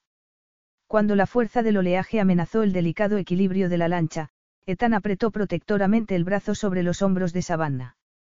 Al principio ella se tensó, pero enseguida se relajó. Ethan no podía imaginar hasta qué punto le afectaba su instinto de protección. Sobre todo viniendo de un hombre tan frío y distante. Pero pronto llegarían al aeropuerto y ella no sería más que un distante recuerdo. Por fin parecía que el helicóptero se alejaba. ¿Se les habrá acabado el combustible? Preguntó ella. Me temo que eso es ser muy optimista, murmuró Ethan. Supongo que ya han conseguido las fotografías que buscaban. ¿Cómo puede tomárselo con tanta calma? No le preocupa. No me gusta perder el tiempo pensando en cosas que no puedo cambiar. Pero ha sido una invasión de su intimidad. exclamó ella furiosa. No piensa protestar de alguna manera. Los labios de Ethan se curvaron en una sonrisa. Espero que no me esté sugiriendo que intente censurar la libertad de prensa. Claro que no, pero... Pero... La miró con una ceja arqueada.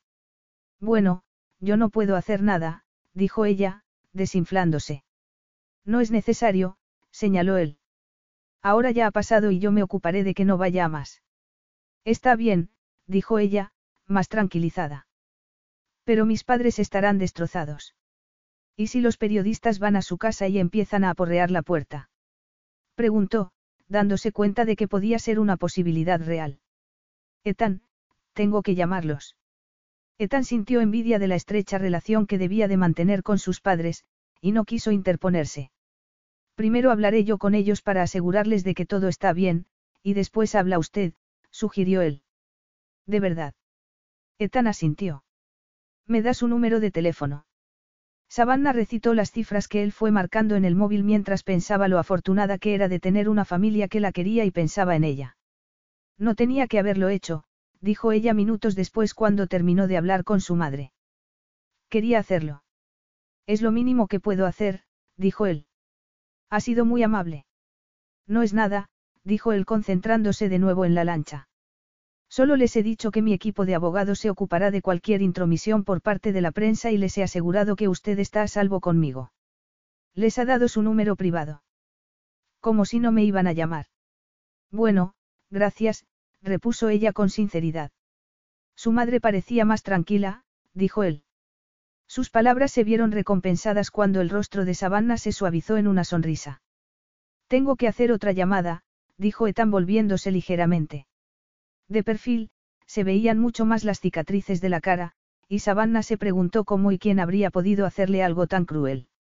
En el tiempo que llevaba con él, había notado una parte de su fuerza. Ethan era más alto, más musculoso y más fuerte que la mayoría de los hombres que conocía. ¿Quién pudo haberse atrevido a atacarlo? Sin duda tuvo que ser un grupo nutrido de hombres. Matones profesionales, seguramente, cuya intención era dejarlo al borde de la muerte y arruinar para siempre su carrera como jugador de rugby profesional. Ethan terminó de hablar por teléfono y guardó el móvil. ¿Vamos al aeropuerto? Preguntó ella al darse cuenta de que la lancha se dirigía hacia un afluente del Tíber. Primero al aeropuerto, y después a mi casa de la Toscana, hasta que todo este asunto se tranquilice. La Toscana. A menos que prefiera que la deje a merced de la prensa. Ethan la miró y a ella le dio un vuelco el corazón. Miles de mujeres en todo el mundo se arrancarían los ojos por la oportunidad de estar tan cerca de Ethan Alexander e incluso ser invitadas a su casa, y ella respondía como si la idea de estar con él la horrorizara. Claro que no, protestó ella, pero ya se ha molestado demasiado por mí. Por eso un poco más de molestia no me preocupa, le aseguró Ethan en tono seco. Quizá la falta de entusiasmo masculino no respondía a sus fantasías, pero la sugerencia de Ethan era lo más sensato. Y su casa en la Toscana sonaba de lo más romántico. Lástima que fuera solo un sonido. Está seguro de que no le sería más fácil mandarme directamente a Inglaterra. Si vuelve a Inglaterra, no podré proporcionarle ningún tipo de protección, explicó él. Por eso también he organizado algo para sus padres. ¿Organizado? ¿Qué ha organizado? Preguntó Savannah ansiosa. He pensado que un crucero los apartaría de los ojos de los curiosos hasta que todo este asunto se pase. ¿Un crucero? exclamó Savannah. ¿Lo dice en serio? ¿Por qué no iba a decirlo en serio? Savannah sintió ganas de pellizcarse para cerciorarse de que no estaba soñando. ¿O de que sí? Me está diciendo que les ha reservado unas vacaciones en un crucero. Es la mejor solución que se me ha ocurrido, dijo él, como si no tuviera ninguna importancia. Savannah sonreía de oreja a oreja. No tienen ni idea de lo que significará para ellos, exclamó ella entre entusiasmada y agradecida. No recuerdo la última vez que fueron de vacaciones. Ni siquiera sé si han estado más de dos noches fuera de la granja. La granja. Vivo con ellos en una granja de la campiña inglesa, dijo ella. Supongo que lo habrá visto en la dirección de mi contrato. Muchas direcciones llevan la palabra, granja, dijo él, sin que eso signifique nada. Pues en este caso significa exactamente eso, dijo Savannah, con la voz cargada de emoción. Una granja en medio del campo. Bueno, me alegro de haber acertado, dijo él. Ya lo creo que sí, dijo ella en voz baja, recordando todas las veces que había deseado poder pagar a sus padres unas vacaciones. La terrible pérdida de todo su ganado por culpa de la fiebre aftosa sumió a sus dos progenitores en una profunda depresión de la que solo lograron salir gracias al apoyo de las personas maravillosas que trabajaban con ellos. Ahora esas mismas personas volverían a apoyarlos, permitiéndoles tomarse las vacaciones que tanto merecían. No tienen ni idea de lo que ha hecho por ellos, aseguró Savannah Ethan.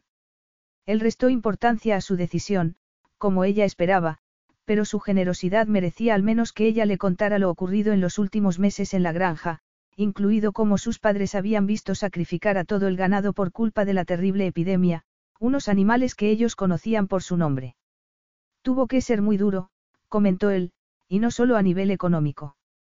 Fue un momento emotivo e infrecuente, pero Ethan apenas tuvo tiempo de disfrutarlo. Tenía que informarle de que probablemente sus maletas llegarían al palazzo antes que ella. Un momento, le interrumpió Savannah. Ha dicho palazzo. De todas las sorpresas del día, aquella era la más grande. En la Toscana hay muchos palazos, explicó Ethan, restándole importancia, pero Savannah continuó mirándolo con incredulidad hasta que por fin él reconoció, vale, está bien, no me mire así. Tengo una casa en la Toscana que es muy bonita. Es usted un hombre muy afortunado, dijo ella. A raíz de lo que Savannah acababa de contarle de sus padres, Ethan supo que era cierto.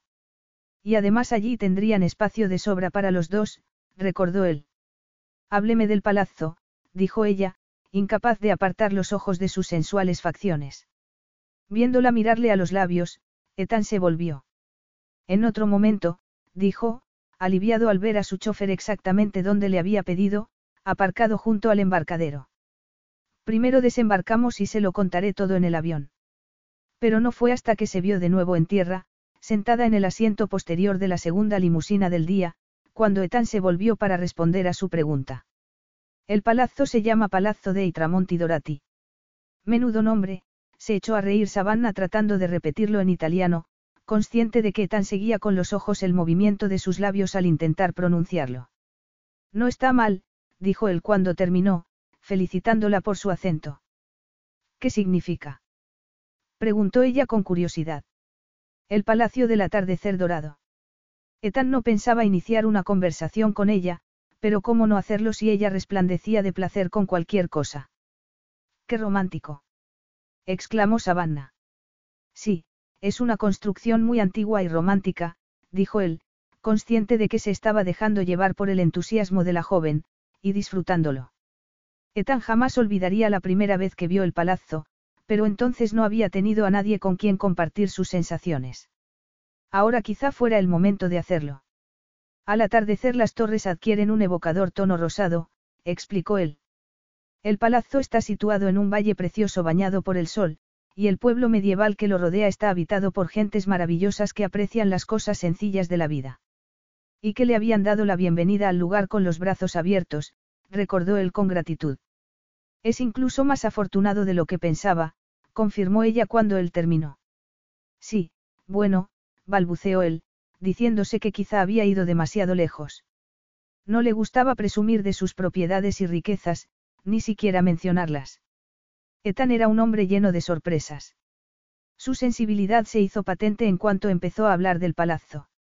El magnate pilotaba aviones, conducía veloces motos y lanchas motoras, y dominaba a la perfección el idioma italiano. La idea de que lo hiciera todo bien y fuera capaz de tanta pasión la hizo estremecerse. Y tenía que frenarse de una vez por todas, se dijo Savannah.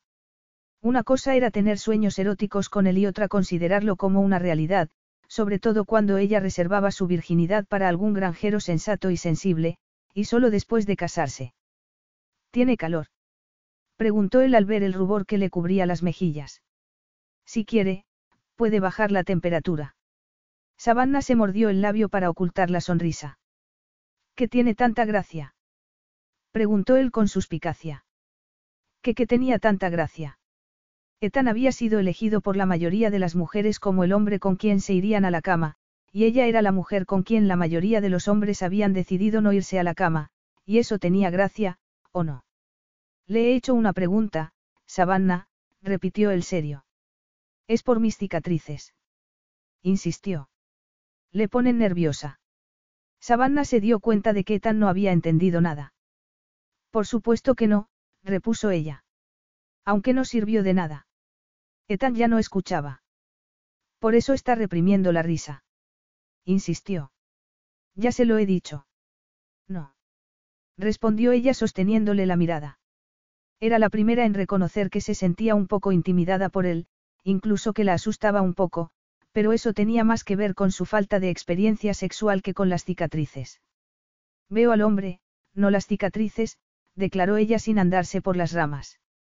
En los confines de la limusina, la risa de Ethan resonó con fría crueldad. Probablemente fruto de un recuerdo del pasado, se dijo Savannah negándose a morder el anzuelo. A veces era mejor no decir nada, y para convencer a Ethan de que ella era más que lo que él creía hacía falta algo más que palabras. Ella conocía muy bien el valor del trabajo, y estaba acostumbrada a ensuciarse las manos. Y a no dejarse intimidar por casi nada. Capítulo 6. Al acercarse al final del largo viaje en coche desde Roma, los dos permanecían en silencio y Ethan percibió la intranquilidad de Savannah. A pesar de lo entusiasmada que estaba ante la idea de conocer su palazzo, en aquellos momentos estaba seguro de que ella tenía sus dudas sobre lo que le esperaba.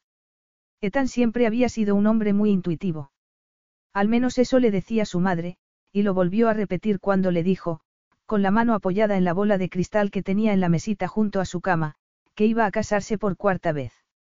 Con siete años Ethan le había suplicado que no lo hiciera, convencido de que sería una decisión desastrosa tanto para su madre como para él mismo. Pero su madre se limitó a sonreírle e ignorar sus palabras. El matrimonio fue un fracaso. Las palizas empezaron el día que su nuevo, papá, regresó de la luna de miel. Aquel septiembre Ethan volvió al internado, y probablemente era el único niño de toda la clase aliviado por no tener que vivir con sus padres. ¿Por qué lo estaba recordando en aquel momento? Quizá porque por primera vez desde el final de su carrera profesional como jugador de rugby deseaba tener un cuerpo sin cicatrices, ni internas ni externas. O porque no creía que Savannah Ross fuera, en su inocencia, capaz de conocer los horrores que ocultaba celosamente en su interior. De repente se dio cuenta de que el chofer le estaba diciendo algo y tuvo que concentrarse en responder. A pesar de todo, Savannah continuaba siendo una distracción que no podía permitirse, se dijo, y menos si quería mantenerse distante cuando llegaran a su destino. El verde intenso de los majestuosos cipreses contrastaba con los campos amarillentos de la Toscana, y Savannah se estaba preguntando si sería capaz de encontrar allí la suficiente distracción para apartar de su mente su mayor obsesión, cuando su mayor obsesión se volvió y le habló. Llegaremos al palazzo en el momento perfecto. A la puesta del sol, supuso Savannah. Siguió con los ojos la mirada masculina y esperó con impaciencia la aparición del edificio. En el cielo, los tonos anaranjados y violáceos se mezclaban espectacularmente y envolvían el paisaje en una belleza abrumadora. Nerviosa, se dio cuenta de que tan también vibraba de expectación, y por mucho que intentara mantenerse serio todo el tiempo, un esbozo de sonrisa le había suavizado la expresión. Cuando crucemos el río, verá el palazzo en aquella dirección. Ethan señaló hacia unas colinas y ella se irguió en el asiento, tensa y expectante. No se pierda la llegada, continuó él al ver su interés. Es más que espectacular. No, murmuró ella, sabiendo que aquel era uno de aquellos momentos maravillosos de su vida. Pero solo acertó a medias. Cuando el palazzo apareció ante sus ojos, se dio cuenta de que la majestuosa edificación sobrepasaba todas sus expectativas y contuvo el aliento con admiración. Alzándose como una leyenda entre la bruma, una carretera serpenteante llegaba hasta un antiguo puente de piedra y después a las altas murallas. Una cristalina corriente de agua se deslizaba colina abajo por un cauce rocoso y pasaba bajo el puente. Cuando lo cruzaron, Savannah pensó que los inquietos remolinos eran como escamas que reflejaban los rayos del atardecer. Ahora entenderá de dónde le viene el nombre al palazzo, dijo Ethan sin poder reprimir el entusiasmo. Perfectamente, susurró ella. Las torres y almenas del palazzo del atardecer dorado aparecían enmarcadas en el fuego rojizo del atardecer, y ni siquiera su fértil imaginación había podido imaginar algo tan esplendoroso. El palazzo, una edificación de piedra rosada, brillaba cálidamente bajo el sol rojizo del atardecer y parecía darles una calurosa bienvenida. ¿Qué piensa? Preguntó Ethan. A Savannah le extrañó que su opinión le importara, y se emocionó profundamente, aunque rápidamente se recordó que no debía darle demasiada importancia. Me parece espectacular, respondió ella con total sinceridad. El color de la piedra es extraordinario. Rosa. La nota de ironía en su voz la hizo sonreír. Debe reconocer que no es muy frecuente, dijo ella tratando de ocultar el placer que le producía la idea de alojarse en un palazzo rosa, y más en uno tan hermoso como aquel. La piedra es rosa porque hace millones de años todo este valle era un profundo golfo marino, explicó Ethan. El tono rosado se debe a los millones de conchas y fósiles atrapados en las rocas. ¡Qué explicación tan mágica! murmuró Savannah. Y romántica, añadió para sus adentros mientras Ethan se acomodaba en el asiento para disfrutar del último tramo del viaje.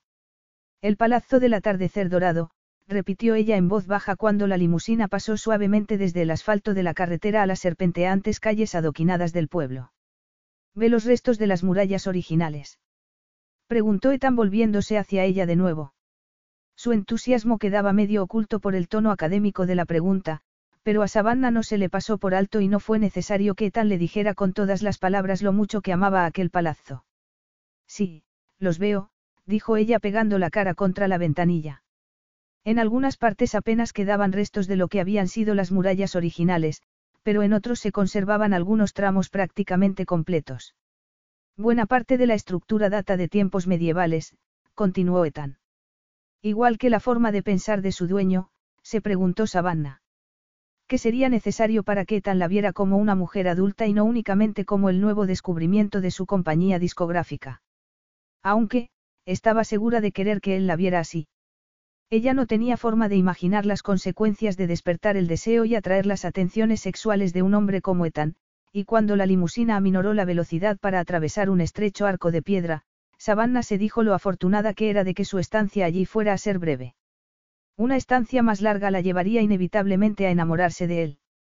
Los paparazzis pronto encontrarían otras historias y ella podría volver a Inglaterra, a seguir con su vida de siempre. Pero, si tan segura estaba, a qué se debían los escalofríos de impaciencia ante la idea de estar unos días con Ethan. A qué estaba cansada, se dijo con firmeza. Esta puerta se llama la puerta de Monteguzo.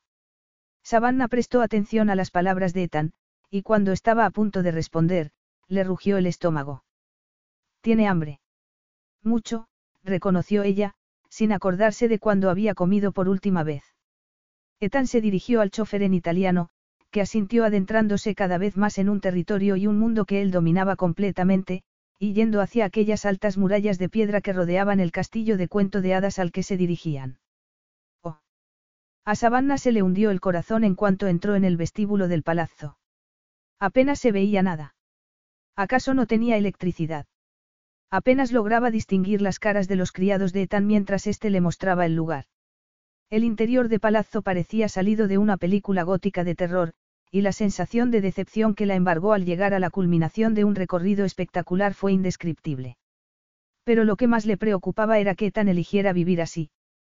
Prácticamente a oscuras, el ama de llaves la condujo a la planta superior por la escalinata de mármol. Prefería el caos soleado de la granja de sus padres a aquella lobreguez espectacular con los ojos cerrados. Quizá debería ofrecerle algunos consejos de decoración, pensó cuando la mujer le indicó el pasillo a oscuras. No le preocupa que tropiecen con las alfombras. Susurró discretamente a Ethan. Ni siquiera se me había ocurrido, respondió sorprendido. A mí sí, dijo ella preocupada. El ama de llaves se detuvo frente a una puerta de roble tallada. ¿Y si alguien lleva una bandeja con tazas de té o vasos y tropieza? Es peligroso, Ethan, insistió ella. Aquí no hay prácticamente nada de luz. Hasta ahora nadie se ha quejado. Savannah sabía que era mejor quedarse callada, pero ya era hora de que alguien se quejara, y el personal de servicio no iba a hacerlo. Entonces se dio cuenta de que ella debía ser uno de los primeros invitados en ir al palazzo en mucho tiempo. El ama de llaves la sonreía expectante, y Savannah sonrió a su vez. Ethan se movía inquieto, como si no pudiera entender por qué el ama de llaves tardaba tanto en abrir la puerta. Pero Savannah lo entendió perfectamente cuando ésta por fin reveló la sorpresa. Señorita, esta es su habitación. Savannah no necesitó de la radiante sonrisa de la mujer para saber que alguien se había molestado en hacerla sentir bienvenida en aquella casa. Mi habitación. Preguntó Savannah desde el umbral con admiración. Lo ha hecho por mí. El contraste entre la habitación bien iluminada y el resto del palazzo era increíble. Muchas gracias, dijo. Pero cuando se volvió a mirar a Ethan, se dio cuenta de que él estaba tan sorprendido como ella. Ethan tampoco lo esperaba. Alguien debía de haber abierto las ventanas y encendido todas las luces. La chimenea estaba encendida y las llamas iluminaban los maravillosos óleos antiguos que colgaban de las paredes. También había varios ramos de flores recién cortadas repartidos por la habitación. Gracias, muchas gracias, exclamó Savannah volviéndose a sujetar las manos del ama de llaves. Usted nos trae música, señorita, y nosotros a cambio solo podemos ofrecerle flores. ¿Cómo que, solo? exclamó Savannah con lágrimas en los ojos. Para mí esto es maravilloso. El ama de llaves le había dado algo que el dinero no podía comprar, y su bienvenida era sentida. Consciente de que Tan estaba de pie a su lado, y también de que no le gustaban las muestras abiertas de emoción, trató de reaccionar más convencidamente. Es usted afortunado. Tiene unas personas estupendas a su servicio. Seguro que la creía una impertinente, pensó Savannah al oírse, pero tenía que decir algo, porque el personal de servicio había creado un oasis de luz y belleza para ella en aquel frío y lóbrego palazzo sumido en la oscuridad. Ahora ella quería hacer lo mismo por él. A él le sorprendió la iniciativa de sus empleados. Lo único que había hecho fue llamarlos, explicar la situación y pedirles que prepararan una habitación para Savannah Ross. Tenía que haberse dado cuenta de que el amor de los italianos a la música significaba que ellos sabían quién era ella, y de que estarían encantados de tenerla en su casa como invitada. Al recorrer con la mirada la habitación de Savannah, Ethan empezó a reparar en detalles que hasta entonces se le habían pasado por alto, como la mesa del teléfono, de madera de caoba y una superficie de mármol veteado en tonos blancos y rosa. La había comprado con el palazzo, y era el ejemplo perfecto de un trabajo manual bien hecho. Savannah tenía razón, gracias a la luz, tanto el mobiliario como el resto de los objetos se revelaban en todo su esplendor. Aunque la verdadera diferencia estaba en ella, pensó observándola mientras recorría la habitación siguiendo al ama de llaves. Savannah llevaba consigo la luz e irradiaba luminosidad por todas partes. Embargado por unos sentimientos que creía enterrados desde hacía mucho tiempo, Ethan decidió que tenía que poner cierta distancia entre ellos y dio una excusa para retirarse. Pero Savannah se negó a dejarlo marchar tan pronto. No sé cómo darle las gracias por invitarme a alojarme en un lugar tan maravilloso, dijo ella. Pues no lo haga. Esto no tiene nada que ver conmigo, dijo él restando importancia a sus palabras. Se equivoca, le aseguró ella. Esto tiene mucho que ver con usted. Él se encogió de hombros. En este caso, es usted quien se equivoca. Estas son unas habitaciones preciosas, pero nada más. Las han aireado un poco y las han iluminado, eso es todo. Hacía tiempo que yo no pasaba por aquí, así que lo había olvidado. Pero no volverá a olvidarlo, ¿verdad? Insistió ella.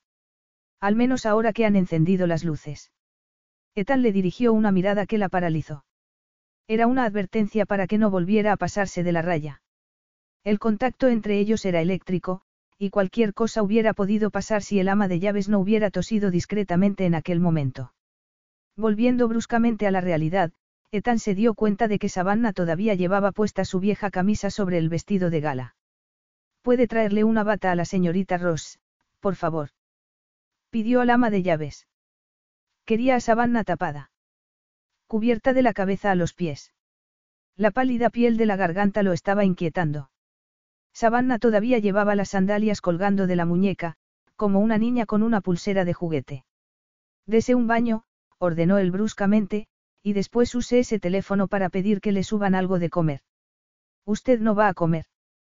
preguntó ella. Quizá más tarde, dijo él, sin querer alargar más la conversación. ¿Dónde cenará? insistió ella cuando él fue a volverse para marchar. Etan ni siquiera se lo había planteado.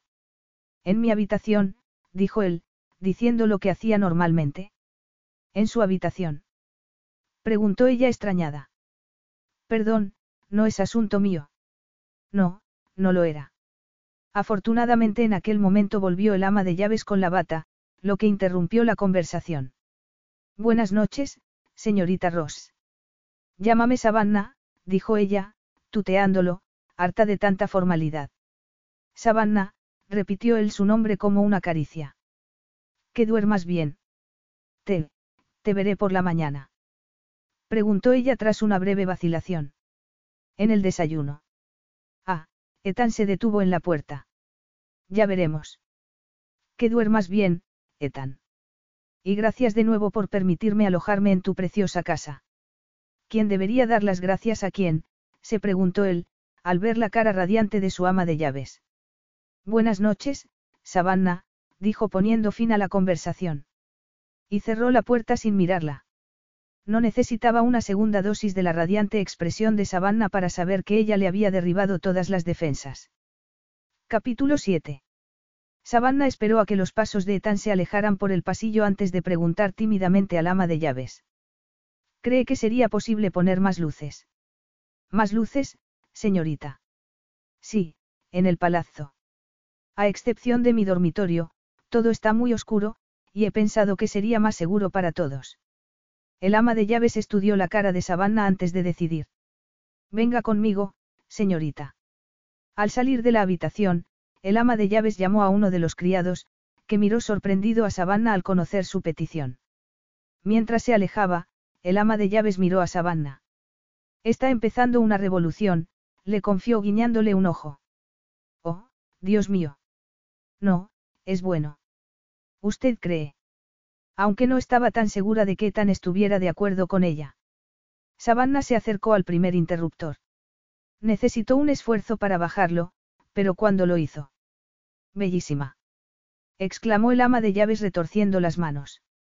Esto es lo que el palazzo estaba esperando. Después, con pasos rápidos, las dos mujeres y el joven criado salieron en diferentes direcciones, encendiendo todos los interruptores, como niños traviesos. Era como levantar el telón de un teatro, pensó Savannah al final. Es increíblemente maravilloso. exclamó Savannah cuando volvieron a su habitación, contemplando la gran transformación que habían creado. Sí, señorita. Ha hecho usted un milagro. Un milagro muy pequeño, dijo Savannah con una sonrisa. Solo he encendido las luces. A veces es lo único que hace falta, observó la mujer mayor astutamente.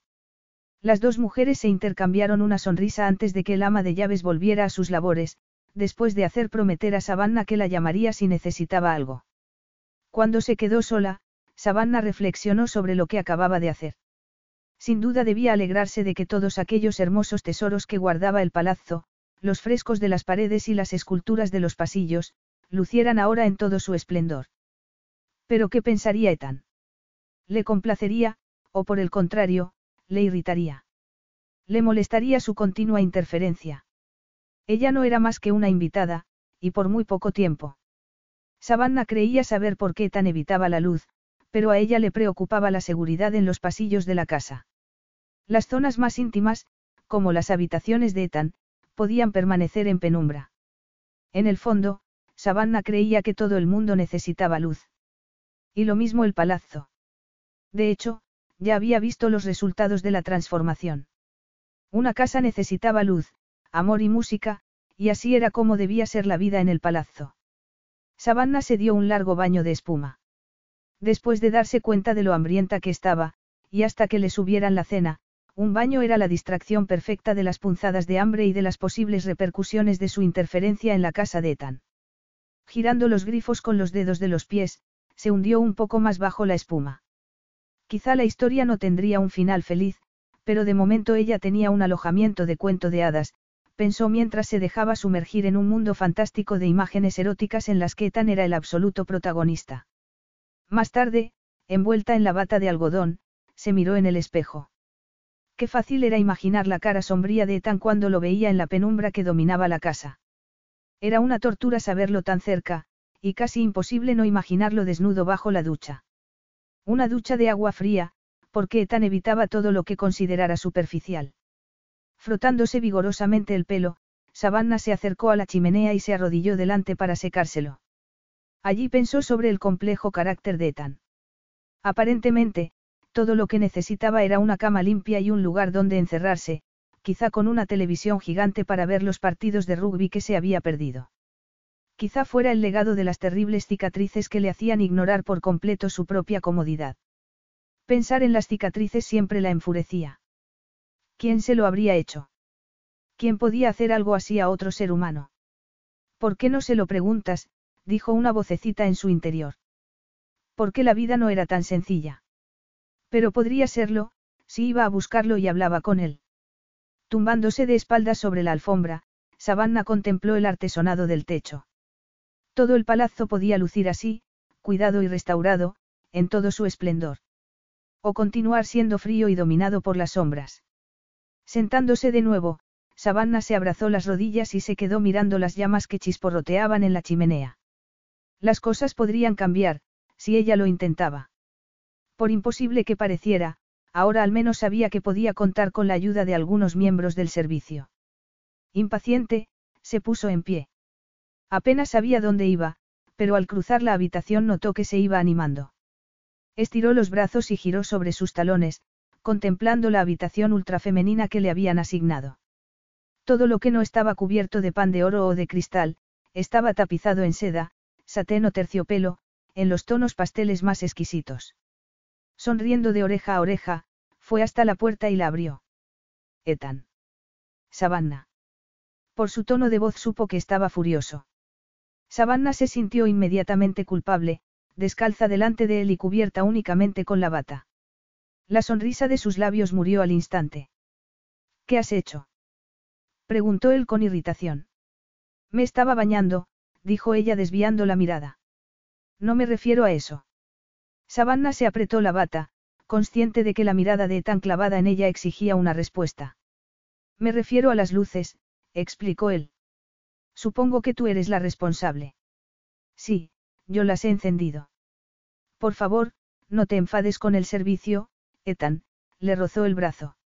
Ellos no han hecho nada. La culpa ha sido mía. Lo he hecho por ellos, por ti. Por mí. Por ellos. ¡Qué tontería! Los ojos se le cubrieron de lágrimas. Savannah, que había estado impaciente por compartir aquel momento con él, ahora se daba cuenta de que todo había sido un gran error. Ethan no quería luz, sino la oscuridad que ocultaba sus cicatrices. Tenía que haberse dado cuenta. ¿Por qué solo había logrado enfurecerlo con ella?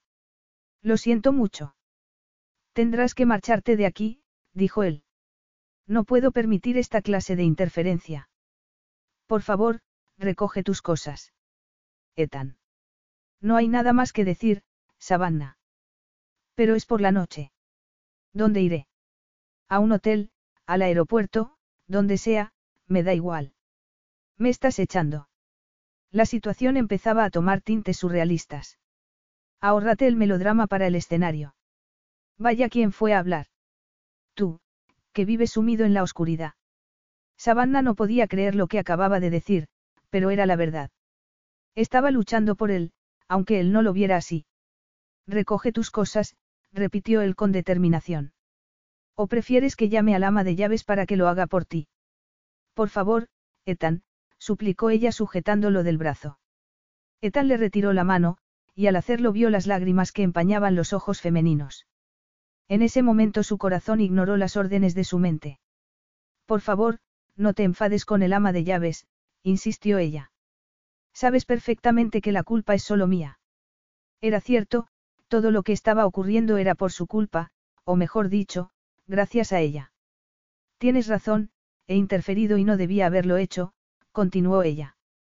Esta es tu casa, Ethan, no la mía. Me doy cuenta de que he ido demasiado lejos.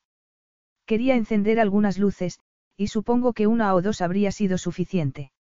Si quieres que me vaya, me iré ahora mismo. Lo único que te pido es que me prometas que no les culparas a ellos de nada. Ethan no necesitaba ver más lágrimas para saber que Savannah estaba en una posición muy vulnerable. Y a pesar de todo, luchaba por defender a unas personas que había conocido apenas unas horas. Y eso él no podía ignorarlo. Unos golpes en la puerta les interrumpieron. Algo para comer, señor, señorita. Dijo el ama de llaves cuando Savannah abrió la puerta. Qué oportuna, pensó Savannah suspirando aliviada al ver a su nueva amiga. Relajando los hombros, sonrió. Yo llevaré la bandeja, gracias, dijo a la mujer yendo a sujetar la bandeja con las manos.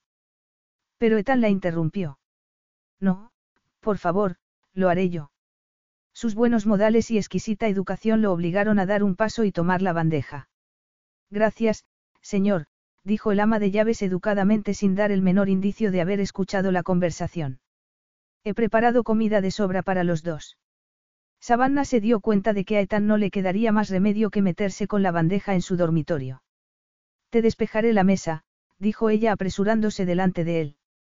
Ethan depositó la bandeja en la mesa de centro que había entre los dos sofás y permaneció de pie, muy cerca de ella. ¿Desde cuándo era tan insensible? Savannah solo había encendido algunas luces, algo que en su mundo no podía calificarse ni de transgresión. Ethan la vio pasarse los dedos por el pelo todavía húmedo, le miró la cara lavada y sin maquillar después de la ducha, y supo que bajo la bata también estaba desnuda. Ella estaba nerviosa, incierta, temerosa. Será mejor que no dejemos que se enfríe la cena, dijo él tomando la iniciativa. Si no te importa, claro. A Savannah le sorprendió la sugerencia, pero rápidamente reaccionó. Claro que no me importa. Por favor, siéntate, le señaló un sillón. Tú también debes de estar hambriento. Un poco, reconoció él. Cuando Ethan se sentó Savannah tuvo que reprimir un suspiro de alivio. Quizá tuviera la oportunidad de hacer algunos cambios en su vida antes de irse. Era lo único que quería. Pero, como siempre, en el mundo de Savannah las cosas nunca salían según el plan. Recordó que su ropa interior, que había lavado para el día siguiente, continuaba colgada en la bañera. ¿Y si por casualidad a él se le ocurría entrar allí? ¿Te importa si? Empezó ella titubeando, señalando hacia el cuarto de baño con un gesto. En absoluto, respondió él. Tómate todo el tiempo que necesites. No iba a tener otro remedio, pensó Savannah ya en el cuarto de baño, apoyando la espalda contra la puerta cerrada. No pensaba salir de allí hasta que recuperara el aliento y el pulso normal. Ethan era una caja de sorpresas, y ella tenía la sensación de que le estaba dando una segunda oportunidad. Cuando abrió la puerta del cuarto de baño, se dio cuenta de que en la habitación sonaba una música que le resultaba muy conocida. ¿Te gusta? Preguntó Ethan al verla asomar la cabeza por la puerta. Es lo que creo que es. Si crees que es tu primer CD, sí, lo es. Savannah volvió a meterse en el cuarto de baño, sofocada y nerviosa, y se llevó las manos a la cara. ¿Piensas salir o no? Dijo él desde fuera. Venga, sal a escuchar tu música. Savannah no podía negarse. ¿Te gusta? Preguntó ella con ansiedad al reunirse de nuevo con él. Que sí me gusta. Ethan sonrió. Tu voz siempre me hace pensar en... El croar de las ranas. El chirrido de las ruedas. El canto de los pájaros, dijo él recostándose en el sillón y cerrando los ojos. Al menos no era el graznar de los cuervos, pensó ella. Debería tener más confianza en sí misma, se reprendió Savannah, escuchando su voz resonar por toda la habitación. Me alegro de haberte contratado, dijo él. Había abierto los ojos y la miraba pensativo. Gracias, dijo ella con un esbozo de sonrisa. Deberías comer algo. Debe de hacer horas que no te metes nada en el estómago. Probablemente, pensó ella, aunque no tenía ni idea. En aquel momento, lo único que le preocupaba era tener que inclinarse hacia la mesa a tomar algo de comer, consciente de que debajo de la bata estaba totalmente desnuda. Toma, se le adelantó él ofreciéndole una bandeja de comida. Prueba un poco de estos deliciosos canapés. Ethan, si te he ofendido. Come algo, Savannah, antes de que te desmayes. Te aseguro que no ha sido mi intención, terminó ella la frase. A veces me dejo llevar por mi entusiasmo. Sin decir nada, Ethan señaló con la cabeza la bandeja de comida. Gracias, dijo ella seleccionando un canapé redondo con tomate y queso. Ethan estaba mirándola, y ella fue incapaz de ocultar sus sentimientos. Eres muy afortunado de tener unas personas tan maravillosas trabajando para ti. Sí, lo soy, dijo él. Tenías razón con lo de la oscuridad. Era peligroso. En cuanto a las obras de arte, ni siquiera me había fijado, hizo una pausa antes de continuar. ¿Quién iba a imaginar que el simple hecho de encender las luces produciría un cambio tan espectacular?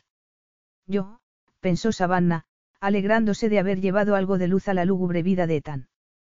Capítulo 8. Ethan se dio cuenta de lo mucho que se había equivocado con Savannah cuando el ama de llaves, que regresó con otra bandeja de sándwiches, lo llevó a un lado para informarle de lo mucho que le alegraba ver a la señorita tan feliz con las luces encendidas. El ama de llaves, como buena italiana, lo dijo dirigiéndole una mirada más propia de una madre o de una tía, y Ethan tuvo que reconocer que la llegada de Savannah al palazzo había supuesto un cambio significativo en el lugar. En las pocas horas que llevaba allí, Savannah había transformado el palazzo, llenándolo de cosas buenas, de luces y de sonrisas, y subiendo el ánimo de los trabajadores. Todo se perdería cuando ella se fuera, claro, pero al menos había logrado abrir una pequeña parte de su corazón, tuvo que reconocer Ethan. Es una habitación preciosa, ¿verdad? Savannah levantó sorprendida la cabeza y entonces Ethan se dio cuenta de que estaba empezando a ver las cosas a través de sus ojos. Se pondría furiosa si se enteraba de que, cuando ella se fuera, Ethan había vuelto a sus costumbres de siempre, se dijo Savannah. Volvió la cabeza hacia la puerta que Ethan acababa de abrir y se sonrojó al verlo apoyado en el umbral de la puerta, y observándola con una intensidad nueva. Más sándwiches. Le ofreció él caminando hacia la mesa y hacia ella. Savannah, tensa como una cierva acorralada, se irguió en el sillón. No, gracias. Pero en la mesa quedaban los restos de la bandeja anterior y se apresuró a levantarse para retirarlos y hacer sitio a la nueva. Nerviosa como estaba, se movió con torpeza y sin darse cuenta se tropezó con una de las patas del sillón. Etan le avisó, pero fue demasiado tarde. Al alargar las manos para sujetarla, Savannah terminó en sus brazos. Apenas fueron unos segundos. Cualquier otra mujer habría aprovechado la oportunidad, pero ella lo único que se le ocurrió pensar fue si se había lavado los dientes. Bueno, yo aún tengo hambre, dijo él soltándola y volviendo al sofá. ¿No quieres ayudarme? La invitó mirándola a la vez que tomaba un sándwich. Es evidente que el ama de llaves está convencida de que los dos necesitamos comer. O quizá las intenciones de la mujer eran retenerlo allí. Los dos comieron en silencio hasta que Savannah dejó la servilleta con un suspiro de satisfacción. Tenías hambre, comentó Etan limpiándose los labios y sin dejar de mirarla. Savannah se ruborizó. Seguían hablando de comida. Por supuesto que sí, se dijo, alisándose el pelo. ¿Qué debía pensar Etan de ella, con la cara lavada y prácticamente desnuda. Siendo la primera vez que recibía a un hombre desnuda bajo la bata, no estaba muy segura del protocolo. Y dado que Tan no parecía tener la intención de ir a ningún sitio, se levantó y sugirió. Pongo la televisión. Así quizá podrían ver las noticias. La televisión. No sé, a lo mejor dicen algo sobre el partido, o nosotros, dijo ruborizándose aún más. Cuando estoy aquí procuro huir de las noticias, dijo con voz helada. Pero seguro que hay cosas que afectan a tus negocios, o al rugby, no. Dijo ella con la sensación de que se estaba quedando sin opciones. No, repuso él bruscamente. Y, Savannah, tengo que decirte una cosa. Pero ella ya había encendido el aparato. No podía haber sido más oportuna. En pantalla, un breve reportaje sobre Ethan Alexander, sorprendido, o al menos eso decían los periodistas, con su última conquista, una joven ingenua recientemente contratada por su discográfica. ¿Cómo es posible que una velada tan agradable haya terminado tan mal? Preguntó Ethan mirándola. Entonces Savannah supo por qué no había querido encender la televisión. ¿Cómo puedes tomártelo con tanta indiferencia? Sé lo que debo esperar. Por eso he venido a verte. Quería decírtelo personalmente antes de que lo averiguaras por otros medios. Pero ahora, inclinándose por delante de ella, se hizo con el mando a distancia y apagó el televisor. No deberíamos enterarnos de lo que dicen. exclamó ella, al darse cuenta de que estaban contando una terrible mentira sobre ellos. No te importa lo que digan de nosotros. Te importan a ti los cotilleos. Le retó él. Cotilleos. Eso no son cotilleos, son mentiras. ¿Y qué crees que puedes hacer? Respondió él con serenidad. Pronto se olvidarán de nosotros, y esas fotos que ahora publican las revistas acabarán de papel de envolver en cualquier tienda barata. Lo del famoso magnate que salva a la joven de la garganta de oro delante de un millón de espectadores televisivos. Exclamó Savannah sin entender la reacción de Ethan. No creo que lo olviden tan fácilmente. Los cotilleos solo te hacen daño si les dejas, dijo Ethan manteniendo la calma. Y si vas a dejar que esto te afecte de esa manera, Savannah, quizá deberías replantearte lo de tu carrera musical y lo de convertirte en una figura pública. Savannah se quedó helada al instante. Enseguida recordó a todas las personas que le habían ayudado en su carrera y en lo importante que era para ellos que ella alcanzara el éxito profesional. Pero los periodistas dicen que tú y yo nos acostamos, protestó ella en un hilo de voz. Etan arqueó una ceja con gesto seductor. Tan mal te parece. No debería tomárselo de aquella manera. Las mejillas de Savannah se encendieron de vergüenza en cuanto se oyó sugerir en voz alta la posibilidad de una relación sexual entre ellos. Pero ¿por qué lo hacía, cuando había jurado pensar en Savannah únicamente como una joven bajo su protección? Quizá porque le empujaba algo más fuerte que el sentido común. Antes de darse tiempo para llegar a una explicación, Savannah le pidió que volviera a encender el televisor para saber exactamente qué era lo que decían los medios de comunicación. La joven estaba enfadada, y tenía los puños cerrados. Apenas podía contener la ira. Lo sabes tan bien como yo, Savannah, dijo él. Olvídalo. No, respondió ella.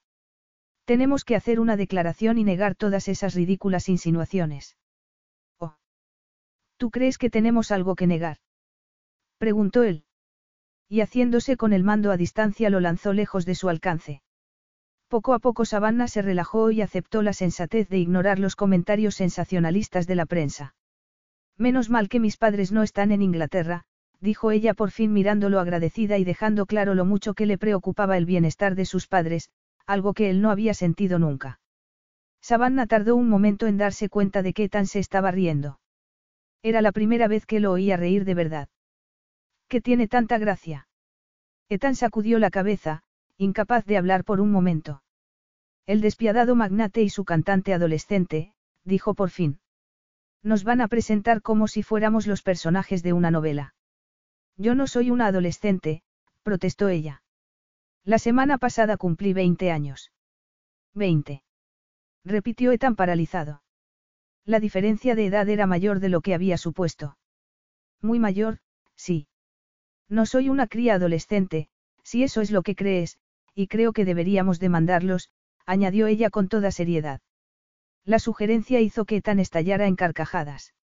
Demándalos si quieres, dijo él sin dejar de reír. Como si fuera tan fácil, pensó ella. Además, ¿con qué pagaría a los abogados? ¿Quieres saber mi opinión? Por supuesto, dijo ella, dispuesta a luchar con uñas y dientes. Creo que deberías ignorarlo, que es exactamente lo que voy a hacer yo. A menos, levantó las manos interrumpiendo su contestación, que empiecen a ponerse demasiado pesados. En ese caso yo me ocuparé de ellos. Pero Savannah no quería quedarse de brazos cruzados y aguantar lo que aquellos infames periodistas quisieran publicar. Estaba a punto de desafiar la decisión de Ethan cuando unos golpes en la puerta los interrumpieron. Habían llegado las maletas desde el estadio. Como ves, he cumplido mi palabra en todo momento, dijo él mientras ella comprobaba sus maletas. Y no pienso empezar a incumplirla ahora. Pero con el asunto de la prensa, tendrás que empezar a confiar en mí. Confío en ti, le aseguró ella, pero ahora estamos atrapados aquí. Sí, en este lugar tan espantoso, se burló él. Pobrecitos de nosotros, qué mal lo vamos a pasar. El comentario fue suficiente para que una ráfaga de dardos en llamas se clavara por todo el cuerpo femenino, cada uno con un sutil mensaje. Ella lo deseaba, pero la sofisticación de Ethan y la idea de estar bajo su techo la intimidaban. No tienen nada mejor que hacer que especular sobre nosotros. Están haciendo su trabajo, observó Ethan. Los dos somos noticia, tú por tu parte como intérprete del himno británico en el partido de rugby, y yo por la mía, como magnate por todos conocido, y por supuesto los dos juntos. Es toda una exclusiva. Pero es falsa. Han tergiversado la verdad y han hecho que unas fotografías inocentes parezcan sugerentes. No era lo que ella iba a decir, y al ver la expresión de los ojos masculinos, deseó no haber hablado. Hasta ahora Savannah había estado segura de que tan solo la consideraba como a una persona bajo su protección. Pero la idea de que la mirara como a una mujer era inquietante. Por mucho que fuera lo que siempre había soñado, ahora que su fantasía corría hacia la realidad a una velocidad desorbitada ya no se sentía tan segura. Se puso en pie y se apretó la bata. Tranquilo. Si tengo que quedarme aquí más tiempo del necesario, procuraré no molestarte. Qué considerada, murmuró él. Un té. Ofreció descolgando el teléfono para llamar a la cocina. Pero Savannah necesitaba algo un poco más fuerte después de ver el reportaje de la televisión. Creo que necesito algo un poco más fuerte. Ethan apartó el teléfono de la oreja. ¿Un café? Preguntó con rostro impasible, aunque con un destello divertido en los ojos. Aquel lado divertido de él, tan insospechado y tan atractivo, resultaba de lo más seductor. Y aterrador. Savannah no sabía cómo tratar a los hombres, pero mucho menos a un hombre como Ethan. Una ginebra con tónica, por favor, dijo ella con firmeza, pensando que eso la relajaría. Después de mirarla un momento, Ethan colgó el teléfono y se levantó. En el mueble bar preparó la bebida. Al menos la trataba como si fuera mayor de edad. Toma, espero que te guste así, dijo él entregándole el vaso. Savannah dio un largo trago en un intento de mantener una imagen de seguridad, y se atragantó.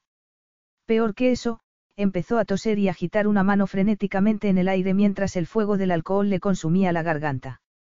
Oh, ya veo que eres virgen, dijo el divertido. A ella le horrorizó que pudiera haberse dado cuenta.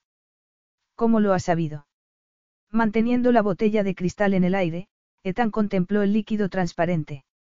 Se nota que nunca has tomado una ginebra con tónica sin, se interrumpió y la miró. Oh, vaya. No estamos hablando de lo mismo, ¿verdad? Savannah no respondió. ¿Verdad, Savannah? Insistió él. Esta vez su expresión en lugar de divertida era sombría. Savannah no podía responder a causa de la vergüenza. Y de lo que tan debía pensar de ella, que era demasiado joven, demasiado inexperta, demasiado ingenua. En aquel momento, todas las esperanzas que había albergado sobre llegar a tener una relación con él se hicieron añicos. Además, Ethan era un hombre con tantos principios que jamás se plantearía hacerle el amor, creyéndose responsable de su inocencia. Virgen. Era virgen. Ethan retrocedió mentalmente. Aquello hacía que la situación fuera mucho peor. Savannah solo estaba allí para disfrutar de su protección, por mucho que él hubiera considerado la idea de seducirla. Era muy joven, y lo primero que debía plantearse con ella era protegerla, no seducirla. Ethan, por favor, no te enfades conmigo, le suplicó ella al verlo dirigirse hacia la puerta. Enfadarme contigo. Repitió él. Nada más lejos de su pensamiento. Buenas noches, Savannah. Ethan, por favor. Él estaba casi en la puerta cuando ella se levantó. Que duermas bien, dijo él cerrando la puerta con firmeza y dejándola de pie al otro lado. No sabía lo que podría ocurrir si esperaba escuchar su respuesta. Cuando Ethan se fue, Savannah permaneció sentada un largo rato en la cama. Con los brazos apretados fuertemente a ambos lados de la cabeza, se dio cuenta de que había estropeado la velada, y no sabía cómo arreglarlo. Sabía que estaba enamorada de Ethan, porque lo que sentía por él no podía ser otra cosa que no fuera amor. Pero él la asustaba. La primera vez que él se fijó en ella como mujer, ella fue incapaz de reaccionar como tal y se encogió. Se levantó de la cama y se acercó a mirarse al espejo. ¿Qué veía Ethan cuando la miraba? Él había sobrevivido a sus lesiones y había triunfado a pesar de las cicatrices. ¿O esa era solo la cara pública de Ethan? Le atormentaban las cicatrices cuando estaba solo. Y ella, ¿cómo podía marcharse de la Toscana y dejar a Ethan con tantas cuestiones sin resolver? Tenía que ir a hablar con él. El hecho de no tener ni idea de lo que le iba a decir no importaba, pensó Savannah poniéndose los vaqueros. Era uno de esos momentos en que lo importante era hacer algo. No podía dejar que Ethan creyera que sus cicatrices le repelían. Querer a alguien implicaba una responsabilidad, lo que significaba que no podría darle la espalda. Y aquella bien podría ser su última oportunidad para buscar bajo la fachada que tan presentaba al mundo y encontrar al verdadero hombre que se escondía bajo ella. Esta vez no pensaba perderla. Capítulo 9. Quizá los dioses habían decidido que merecía un poco de suerte, pensó Savannah mientras seguía al grupo de criados que llevaban toallas limpias y una bandeja sobre la que había una cafetera y una taza. Estaba bastante segura de que, aparte del servicio, Ethan y ella eran los únicos dos huéspedes que se alojaban en el palazzo en aquel momento. Y en aquel momento lo único que le preocupaba era encontrar a Ethan para hablar con él. Por ello decidió ocultarse entre las sombras del pasillo y esperar agazapada mientras uno de los criados llamaba a una puerta. Desde dentro oyó la voz de Ethan. Adelante. Savannah esperó a que los criados salieran de la habitación y se alejaran de nuevo por el pasillo. Cuando se cercioró de que estaba sola, salió de su escondite y se acercó con pasos sigilosos a la puerta. Giró despacio el pomo y empujó la puerta, que se abrió silenciosa. Asomó la cabeza y oyó el ruido de la ducha. Empujó un poco más la puerta y se coló en el interior de la habitación. La primera estancia era un salón muy masculino que olía a piel y a libros. Savannah miró a su alrededor, sin saber qué hacer ni dónde esconderse. El suelo era de madera y los amplios sofás de piel marrón oscura. Las paredes estaban cubiertas de estanterías llenas de libros sin nada más, a excepción de varios cuadros de pintura contemporánea. Originales, sin duda, pensó Savannah con interés. Se acercó y vio que estaban firmados con una O mayúscula cruzada por una línea diagonal. La temática, niños asustados, con los ojos desmesuradamente abiertos, y las caras y las figuras deformadas. Eran unos cuadros de sobresaliente calidad artística que, al igual que el grito de Edvard Munch, fascinaban y repelían a la vez. Eran imágenes duras e inquietantes en las que predominaban las sombras, muchas sombras. Serían los cuadros un reflejo autobiográfico de la infancia de Ethan. A Savannah no le cupo la menor duda. Aquella ventana al alma masculina era esclarecedora y mucho peor de lo que ella había imaginado. Que él era un hombre de gran talento artístico era evidente, y como artista el vínculo entre ellos resultaba reconfortante, aunque la temática de los cuadros la preocupó y confirmó sus inquietudes. El grifo de la ducha se cerró y Savannah se quedó inmóvil en medio de la habitación.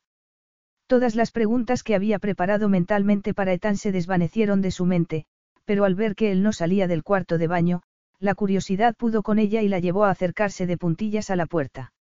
Allí se asomó por la estrecha rendija y vio a Ethan, de pie delante del espejo, cubierto únicamente con una toalla alrededor de la cintura. Físicamente, el cuerpo de Ethan se mostraba espectacular. Aunque las cicatrices eran mucho peores de lo que sospechaba, Savannah pensó que nunca había visto a ningún hombre tan viril y atractivo. Tenía unas piernas largas y musculosas, y el torso desnudo era el sueño de toda mujer. Las cicatrices ponían de manifiesto lo milagrosa que había sido su supervivencia. Era mucho más hombre de lo que ella había imaginado.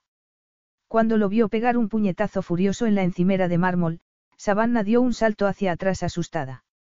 Ethan quedó inmóvil, con la cabeza abatida y los hombros agarrotados, como si sintiera asco de su propio cuerpo. Los temores de Savannah quedaron confirmados, las lesiones de Ethan no solo habían dejado cicatrices en su cuerpo, sino también en su alma. Ethan debió de sentir el movimiento porque levantó levemente la cabeza. Savannah. Se volvió en redondo. Ella contuvo una exclamación y retrocedió hacia el salón, dejando la puerta entreabierta. Savannah, te estoy hablando. ¿Se puede saber qué haces aquí? Exigió saber él yendo hacia ella. Savannah extendió las manos, en gesto de súplica. Te, estaba buscando, retrocedió titubeante. He llamado, pero no me has oído. ¿No has oído el agua? Sí, pero... Pero no te has ido inmediatamente. No, es que. Es que qué. Se acercó a ella de dos zancadas. Querías poner a prueba tus conocimientos de psicología barata conmigo. Mientras hablaba Ethan miró los cuadros que colgaban de las paredes y tuvo la certeza de que ella los había visto. Me lo imaginaba, le espetó él al no obtener respuesta. Ethan, por favor. Creía que habíamos quedado en no molestarnos. Sí. A Savannah le temblaba la voz. De eso no me acuerdo. Ethan se irguió cuán alto era y alzó la cabeza. Deja de intentar intimidarme, protestó ella, aunque le temblaba la voz. Entonces dime por qué has venido. Ya te lo he dicho. Te estaba buscando. ¿Para qué? Insistió. Quería hablar contigo. Y por eso te has colado en mi habitación. No. Vete a la cama, Savannah. No, Savannah negó con la cabeza, pensando cómo expresar todo lo que sentía en unas pocas frases y Ethan no estaba dispuesto a darle más tiempo. Me preocupas. Te preocupo. Dijo él con una fría carcajada. Si supieras lo infantiles que suenan tus palabras. Preocuparse por alguien es infantil.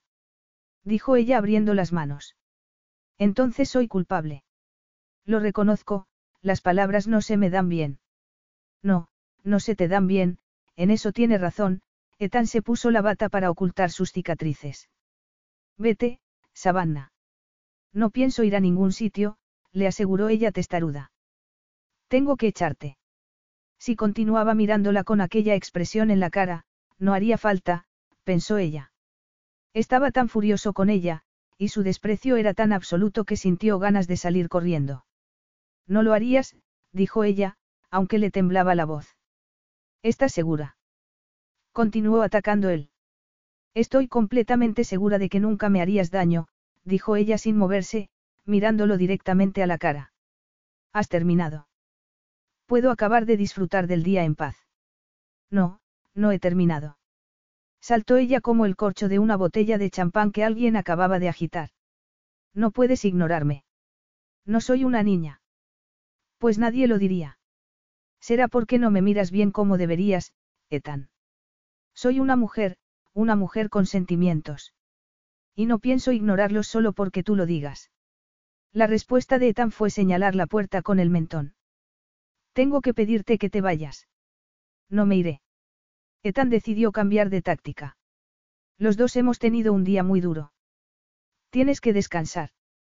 Lo único que quiero es hablar contigo. Yo no tengo ganas de hablar, así que vete. Vete, la llevó hacia la puerta. Intenta metértelo en la cabeza, Savannah, le acercó tanto la cara que Savannah pudo ver perfectamente los destellos de rabia en los ojos grises. No quiero tu compañía. No quiero tu conversación. Y sobre todo no quiero que vayas fisgoneando por la casa y me espíes. No te estoy espiando, protestó Savannah alzando también la voz. ¿Y si lo que te preocupa son? Aspirando el aire a través de los dientes apretados, Ethan le apartó la mano, pero ella le ignoró y levantó de nuevo la mano. Le rozó la cara con la punta de los dedos y trazó las cicatrices que le marcaban la cara. No las veo. No las ves. Repitió el burlón. Echándose hacia atrás, Ethan volvió la cara y caminó con pasos rápidos hasta la mesa donde se sirvió un vaso de agua y lo bebió de un trago. No, no las veo, repitió ella.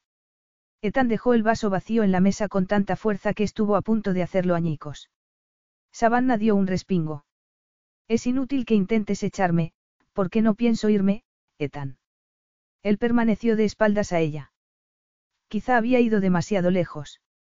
Tenía los hombros encorvados y apretaba tanto el respaldo de la silla con las manos que tenía los nudillos blancos. Ya es bastante malo que estés aquí, gruñó sin mirarla. Pero deberías haberme dicho que eres. Tenía que haberte dicho que soy virgen. Le interrumpió ella, y esperó a que se volviera a mirarla. Me estás diciendo en serio que tenía que haber dicho, hola, ¿cómo está? Me llamo Savannah y soy virgen. No, claro que no, le espetó Ethan. Pero si me lo hubieras insinuado de alguna manera, te habría alojado en otro sitio. ¿Dónde? En un convento. Preguntó ella acercándose a él. En un lugar seguro. ¿Y si te digo que aquí contigo me siento muy segura? Preguntó mirándolo a los ojos, muy cerca de él. ¿Y si te digo que el mundo interpretará de forma muy distinta tu estancia aquí? Creía que no te importaban los cotilleos. Me importa cómo te afectan a ti. ¿Por qué? Porque mi campaña de marketing como la próxima revelación de tu discográfica quiere presentarme como una joven inocente. Ethan prefirió no tomarse el comentario como una ofensa personal. Con el dedo en el mentón la miró pensativo. Tu actitud es muy cínica, dijo él, pero voy a hablarte con toda claridad. No te quiero aquí. Por favor, vete. Savannah esperó un momento y después dijo. No. No. No, repitió Savannah. Estás muy equivocado si crees que voy a hacer lo que tú digas. Sin responder, Ethan señaló la puerta. Savannah levantó la cabeza y, con la poca dignidad que le quedaba, fue hacia ella. Pero antes de llegar se volvió. Tenía que saberlo. ¿Qué tengo para que no te guste, Ethan? ¿Qué tienes? Él frunció el ceño. Es porque no soy lo bastante guapa ni lo bastante deseable. O porque no tengo experiencia para enfrentarme a situaciones como esta. Savannah, aquí la única situación que hay es mi impaciencia, y no creo que te guste enfrentarte a ella, respondió el impaciente yendo hacia la puerta y abriéndola. Buenas noches, Savannah. Ethan no sentía nada por ella, y ella no sabía utilizar sus encantos femeninos para seducirlo, pero no estaba dispuesta a rendirse tan pronto. Si la quería fuera de allí, tendría que echarla por la fuerza, y estaba segura de que no lo haría. Mentalmente cruzó los dedos para que así fuera. No puedes echarme. ¿Quieres verlo? Vete, repitió clavándole los ojos con fuerza. ¿Por qué estás siempre tan enfadado? ¿Por qué eres incapaz de entender una indirecta? Contestó él con otra pregunta. Es evidente que mi experiencia con los hombres es muy limitada, pero si me permitieras. ¿Qué? Ethan se acercó a ella, observándola con suspicacia. Estar contigo. Dijo ella, aferrándose desesperadamente a una esperanza que casi se había marchitado. Tú debes de creer que a mí me gusta meterme en problemas, dijo él, y señaló de nuevo la puerta. Vete. No podemos tomar una última copa juntos. Una ginebra con tónica. Se mofó él. Si quieres. No quiero. Vete a la cama. Aliviado Ethan cerró la puerta y se apoyó de espaldas contra ella. Tanto mental como físicamente estaba en pura agonía. No debería pensar en aquello con Savannah, y ahora que sabía que era virgen aún tenía menos excusa, aunque tampoco sabía cómo detener las imágenes eróticas que le inundaban la mente. La deseaba. Mucho más que eso, la necesidad de perderse en ella lo dominaba, pero no podía utilizar la inocencia femenina para diluir la frialdad que existía dentro de su alma. La herida era tan profunda que jamás lograría superarla. Una herida que plantó su semilla en su interior el día que vio con toda claridad que para su madre era más importante su nuevo marido que su hijo de siete años, y germinó el día que ella vio todo el cuerpo del pequeño plagado de cardenales y, en lugar de preguntarle qué había pasado, le dijo que, si no tenía más cuidado, tendría que quitarle la bicicleta. En serio creyó que las marcas del cinturón en la espalda eran producto de una caída. Toda aquella amargura ya se había convertido en un árbol en flor cuando decidió independizarse llevándose sus secretos con él. Estaba dispuesto a compartir aquel legado con Savannah. En absoluto. Ella era como un rayo de luz con toda su vida por delante, y él haría cualquier cosa para protegerla. Se apartó de la puerta y se pasó las manos por el pelo con frustración. Deseaba a Savannah. Quería hacerle el amor y perderse en ella. Se tensó al oír de nuevo sus pasos y unos golpes en la puerta. Sí. Ethan, soy yo. ¿Qué quieres? Preguntó él. Habría olvidado algo. Miró por la habitación, aun sabiendo que era una vana esperanza. Abrió la puerta. ¿Qué quieres? Preguntó cansado. A ti. Savannah habló tan bajo que no estaba seguro de haber oído bien. Te quiero a ti, repitió sosteniéndole la mirada. Cayó un momento, como preparándose para el siguiente paso, y después susurró, ¿quieres hacerme el amor? Ethan ya estaba cerrando la puerta. No seas tonta. No soy tonta. La puerta se frenó, y entonces Ethan se dio cuenta de que ella la sujetaba con el pie. Al ver el diminuto pie de Savannah impidiéndole cerrar la puerta casi sintió ganas de reír, pero aquel no era momento para risas. Por favor, puedo entrar. Le suplicó ella. Ethan la vio mirar ansiosa a un lado y otro del pasillo y supo que no podía dejar que se pusiera en ridículo delante del servicio. Está bien, dijo abriendo la puerta para dejarla entrar, diciéndose que iba a solucionarlo de una vez por todas dejándole muy claro que tenía que volver a su habitación. Pero cuando él cerró la puerta, ella preguntó con los puños apretados. Ethan, ¿qué tengo que hacer para que veas que soy una mujer? Él alargó las manos, sin saber muy bien si su intención era apartarla o abrazarla, pero ella fue hacia él y, cuando cerró los ojos, él la sujetó, la apretó contra su cuerpo y la besó. Cuando él se apartó para enmarcarle la cara con las manos y mirarla a los ojos, Savannah estaba temblando como una hoja. Era lo que siempre había soñado y mucho más. Ethan era todo lo que había soñado y mucho más. ¿Estás segura? Sí, estoy segura, respondió ella en un susurro. Capítulo 10. Ethan bajó la cabeza y la besó de nuevo, intensificando el beso, consciente de que ella era mucho más pequeña y frágil que él, y mucho más vulnerable. ¿Por qué has esperado tanto? murmuró ella cuando él la soltó. Porque lo más importante era mantenerla a salvo. Porque temía que las fuerzas oscuras en su interior le hicieran daño. Tenía que haber sabido que la inocencia y la alegría de Savannah las derrotaría, y ahora lo único que sentía era el deseo de cuidarla y pasar una noche con ella, una noche en la que le proporcionaría el placer más absoluto. Ethan. Preguntó ella, al notarlo abstraído. No te he olvidado, murmuró él abrazándola. Entre suspiros y risas Ethan la fue desnudando, y sus besos terminaron con sus últimos temores.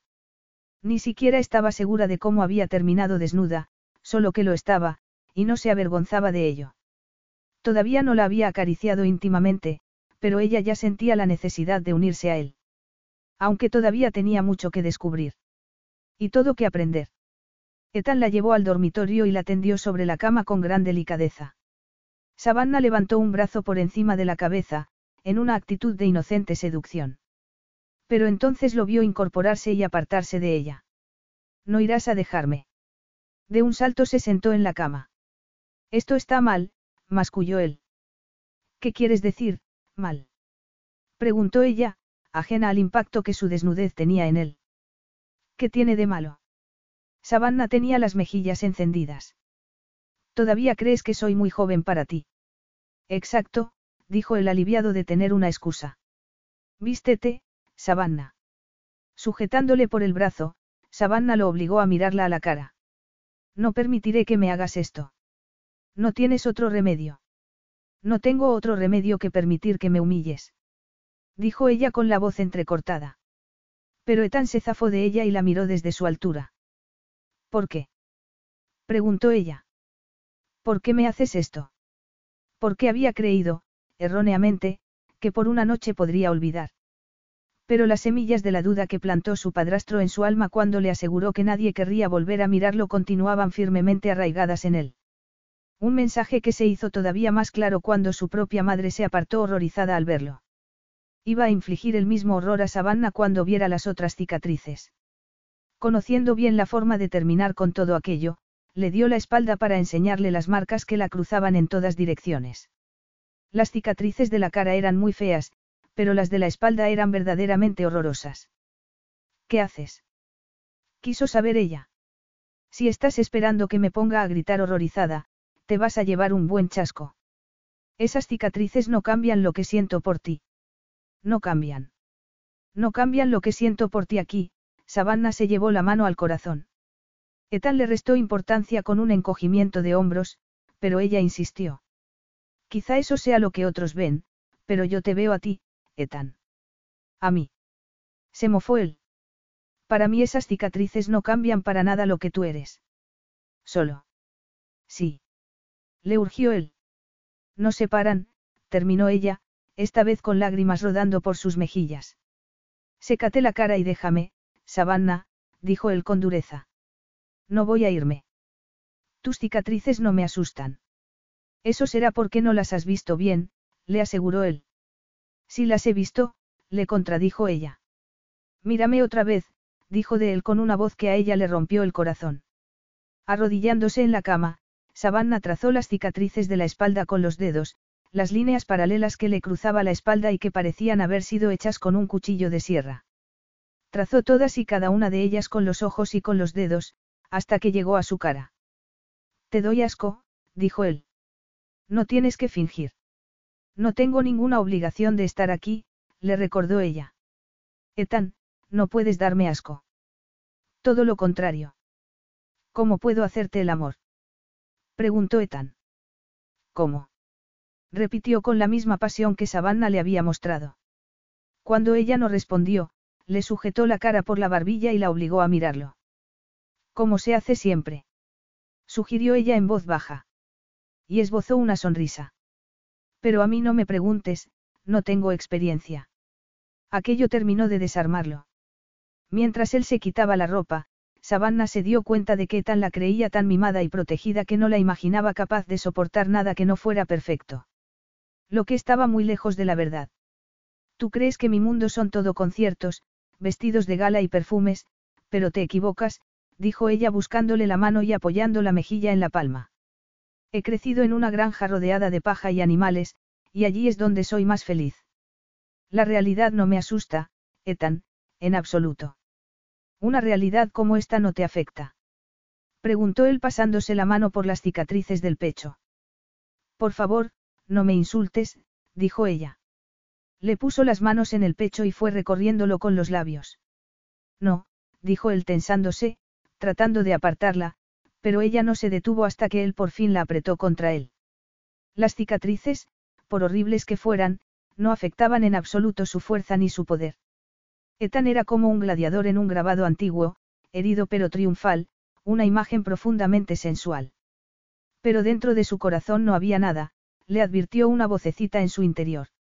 Sí, le respondió ella, el corazón de Ethan estaba helado, pero ella esperaba que con el tiempo su amor lo hiciera entrar en calor. Te deseo, murmuró ella alzando la mirada. Yo te deseo, más de lo que te puedas imaginar. Y era cierto, pensó Ethan mientras la besaba. Savannah era joven y vulnerable, y él nunca le haría daño. Y quizás su inocencia fuera su última esperanza para cerrar definitivamente las cicatrices de su alma. ¿Vienes a la cama? Susurró ella. Sin soltarle la mano, se hundió de nuevo sobre las almohadas. No seas tímido.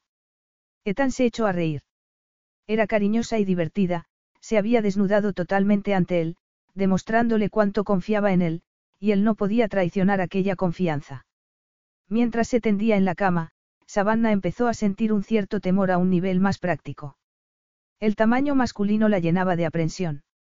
Él debió de darse cuenta porque, al tenderse en la cama junto a ella, dijo. Creo que estás nerviosa. Un poco, reconoció ella. Tranquila, dijo él acariciándole el brazo. Yo nunca te haría daño, Savannah. Las palabras no terminaron de tranquilizarla. Físicamente, Ethan era mucho más grande que la mayoría de los hombres, y poseía la potencia y la resistencia de un deportista nato. Savannah esperaba que Ethan la tranquilizara, por eso le sorprendió que él se tendiera sobre ella, le atrapara el cuerpo entre las piernas y empezara a besarla y murmurarle eróticas sugerencias al oído que la pusieron en un estado de total excitación. Mejor.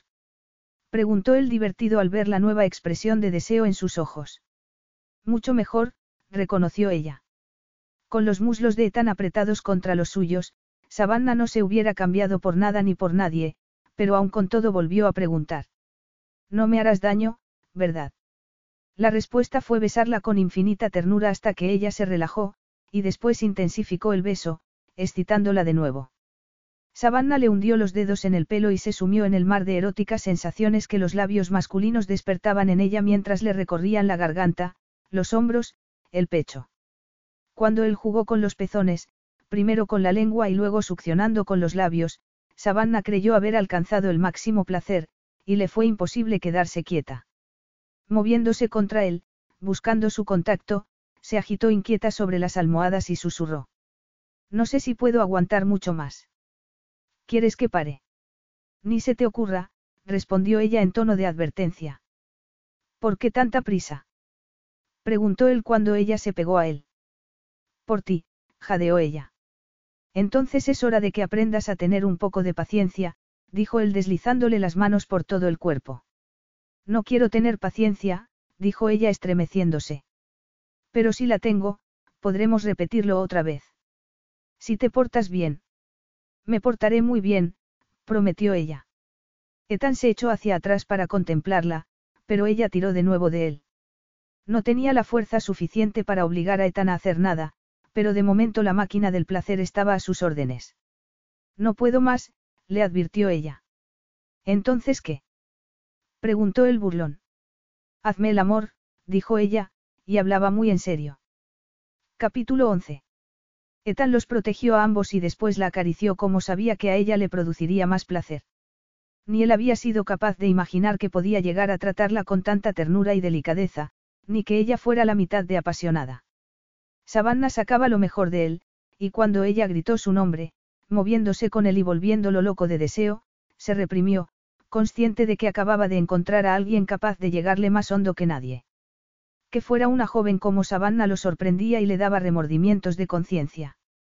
Aquel era el inicio de un nuevo capítulo en la vida de Savannah como mujer, pero después de aquella noche él tendría que poner fin a la relación. Pero de momento. La rodeó con los brazos y mirándola a los ojos la llevó hasta la cima del placer, acompañándola durante el intenso éxtasis del orgasmo que la envolvió.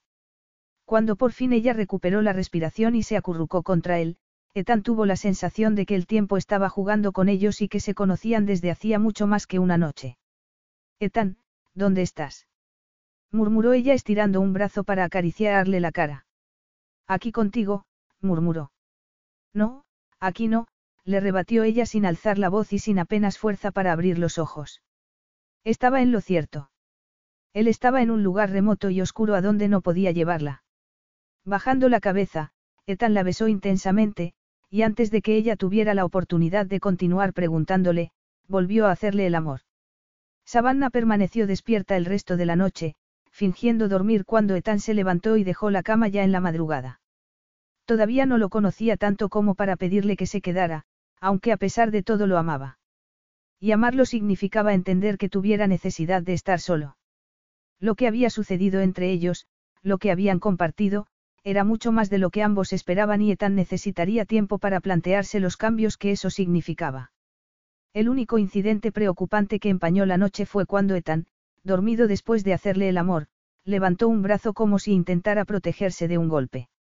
Savannah supuso que se trataba de algún recuerdo pasado que no podía compartir con nadie, y le dolió imaginarlo encerrado en una pesadilla donde ella no podía alcanzarlo. Ella tenía que creer que existía una llave para poner fin a aquel ciclo destructivo, y que ella tenía aquella llave. Volviendo la cara en las almohadas, Savannah respiró su olor y suspiró satisfecha. Con las primeras luces del alba colándose a través de las cortinas, Savannah se desperezó y recibió el nuevo día con el corazón lleno de alegría. Ella nunca había creído en el amor a primera vista, pero ahora sí. Había oído decir que los opuestos se atraían, y ella tenía prueba de que así era. Estaba profundamente enamorada, sin duda, y después de la noche anterior Ethan no tardaría en decirle que él también la amaba. Ethan había dejado a Savannah dormida, y más tarde evitó encontrarse con ella en el desayuno, y prefirió empezar el día saliendo a correr por los jardines del palazzo. Pero ni eso fue suficiente para despejarle la mente, por lo que continuó haciendo ejercicio en el gimnasio y, después de darse una ducha de agua helada, fue a nadar. Mientras recorría de punta a punta la piscina olímpica, solo podía pensar en una cosa, en Savannah. No podía quitársela de la cabeza. La amaba. Era una idea demasiado descabellada. Él no tenía derecho a amar a nadie. Su padrastro se lo había inculcado desde el principio, y con los años llegó a la conclusión de que era lo único cierto de cuanto le dijo el marido de su madre. Capítulo 12. En lugar de vestirse en su habitación, donde Savannah seguiría durmiendo, Ethan prefirió hacerlo en los vestuarios de la piscina, y de allí se dirigió a su despacho, el lugar desde donde dirigía su imperio empresarial. En todas sus casas tenía un despacho idéntico, una oficina modernísima con todos los avances de las últimas tecnologías, y donde no permitía la entrada de nadie. Era su versión tecnológica de una torre de marfil. Colocándose el reloj en la muñeca, se sentó en el sillón giratorio y empezó a absorber la avalancha de información que se había ido acumulando en los últimos días. Enseguida se dio cuenta de que llevaba demasiado tiempo sin contacto con el mundo exterior. Lo más importante ahora era poner a Savannah al día de la situación.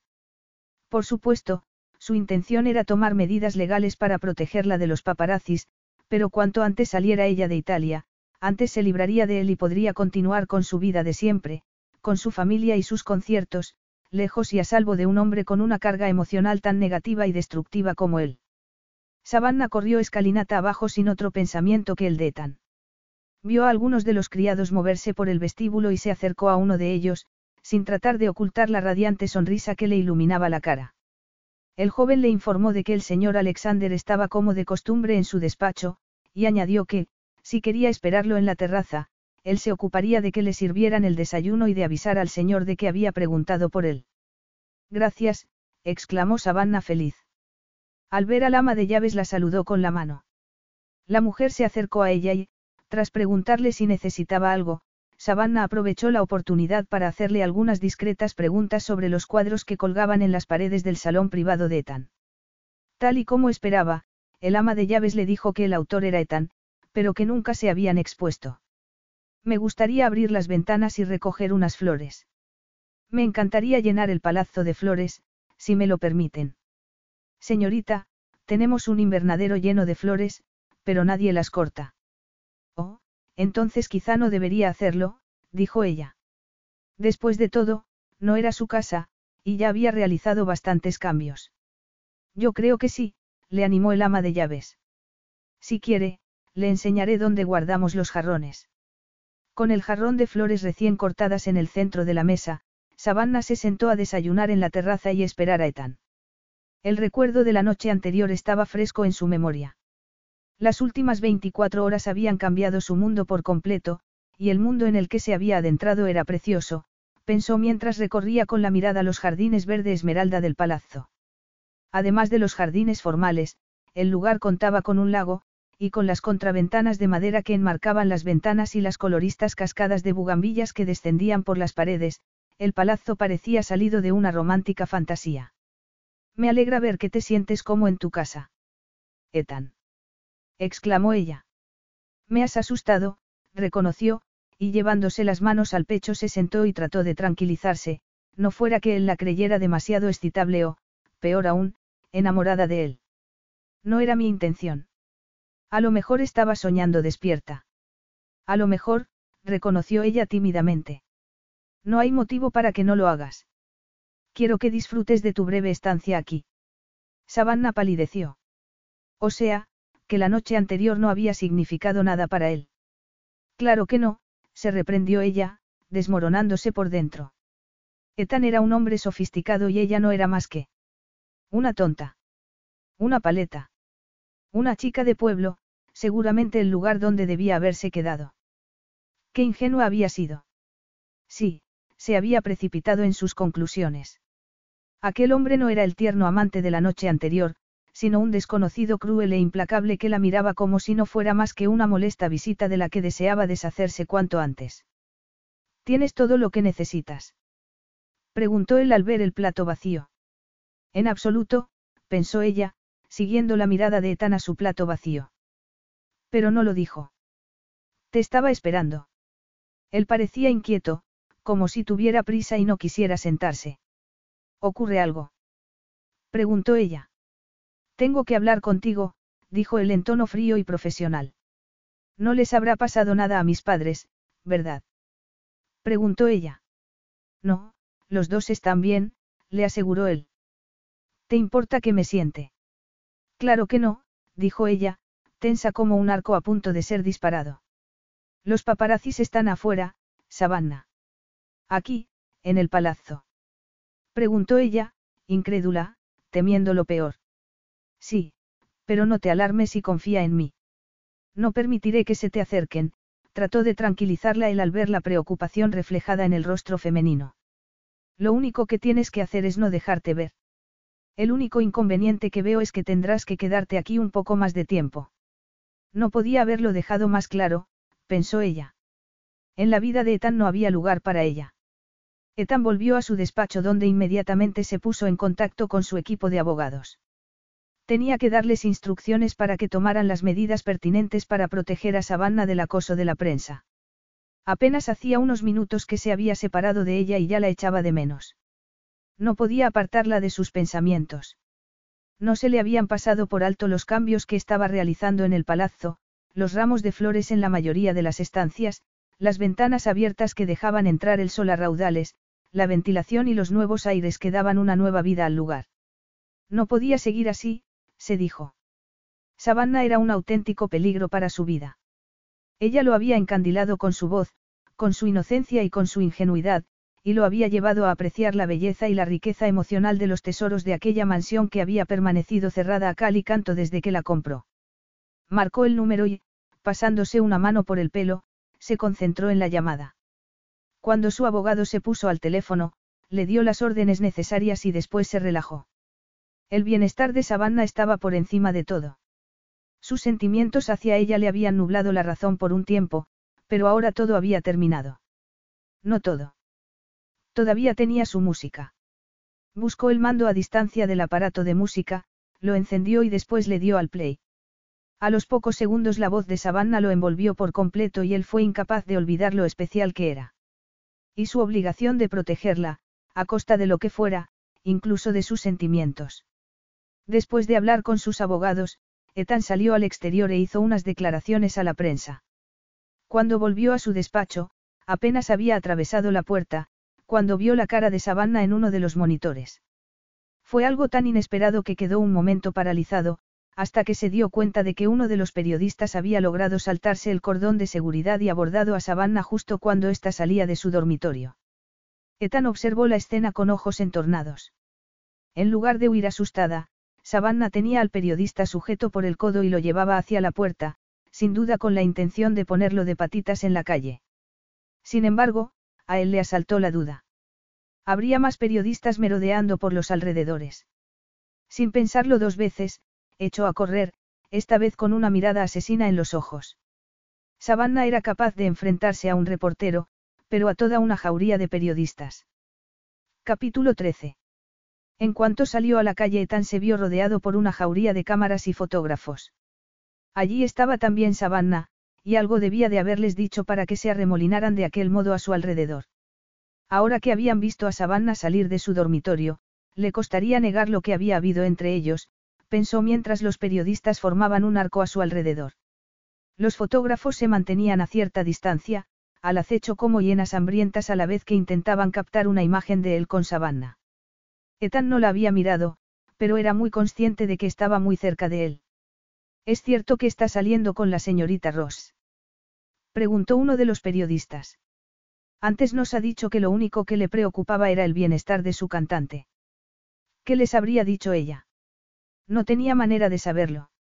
Había pasado todo el día evitando precisamente aquella situación, pero cuando la vio mirarlo se dio cuenta de que algo había ido mal, a pesar de su valentía al echar al periodista del palazzo.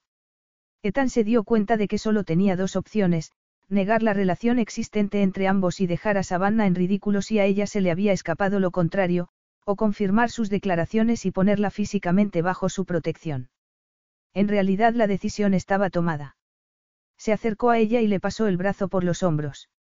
Al sentir el brazo masculino por los hombros, Savannah pensó que aquello debía de ser un numerito para los periodistas, aunque como fantasía no estaba mal. Nunca le había visto de guardia de seguridad, señorita Ross, murmuró Ethan, pero debo reconocer que no se le da mal. Savannah se sintió orgullosa. Juntos formaban un buen equipo, pensó mientras Ethan se enfrentaba a la lluvia de preguntas de los periodistas. De uno en uno, señores, por favor, dijo Ethan levantando la mano que tenía libre para hacerlos callar. Responderé a todas sus preguntas. O al menos, añadió con un destello en los ojos, las que pueda. Eso hizo reír a los periodistas. Ethan se volvió a mirar a Savannah. No puedo hablar por la señorita Ross, añadió, apretándola contra él, totalmente relajado ante el nutrido grupo de periodistas que esperaban ansiosos sus palabras. Savannah, por el contrario, estaba tensa, y se tensó aún más cuando él anunció que ella tenía su autorización para decir lo que quisiera acerca de su relación. Su relación. No que la señorita Ross necesite tenerla, continuó él encogiéndose de hombros. La miró buscando su confirmación y después accedió a responder tres preguntas. Estoy seguro de que después todos querrán salir corriendo, así que elijan con cuidado, añadió, lo que provocó más de una sonrisa entre los presentes. Savannah se dio cuenta de que los tenía en la palma de la mano.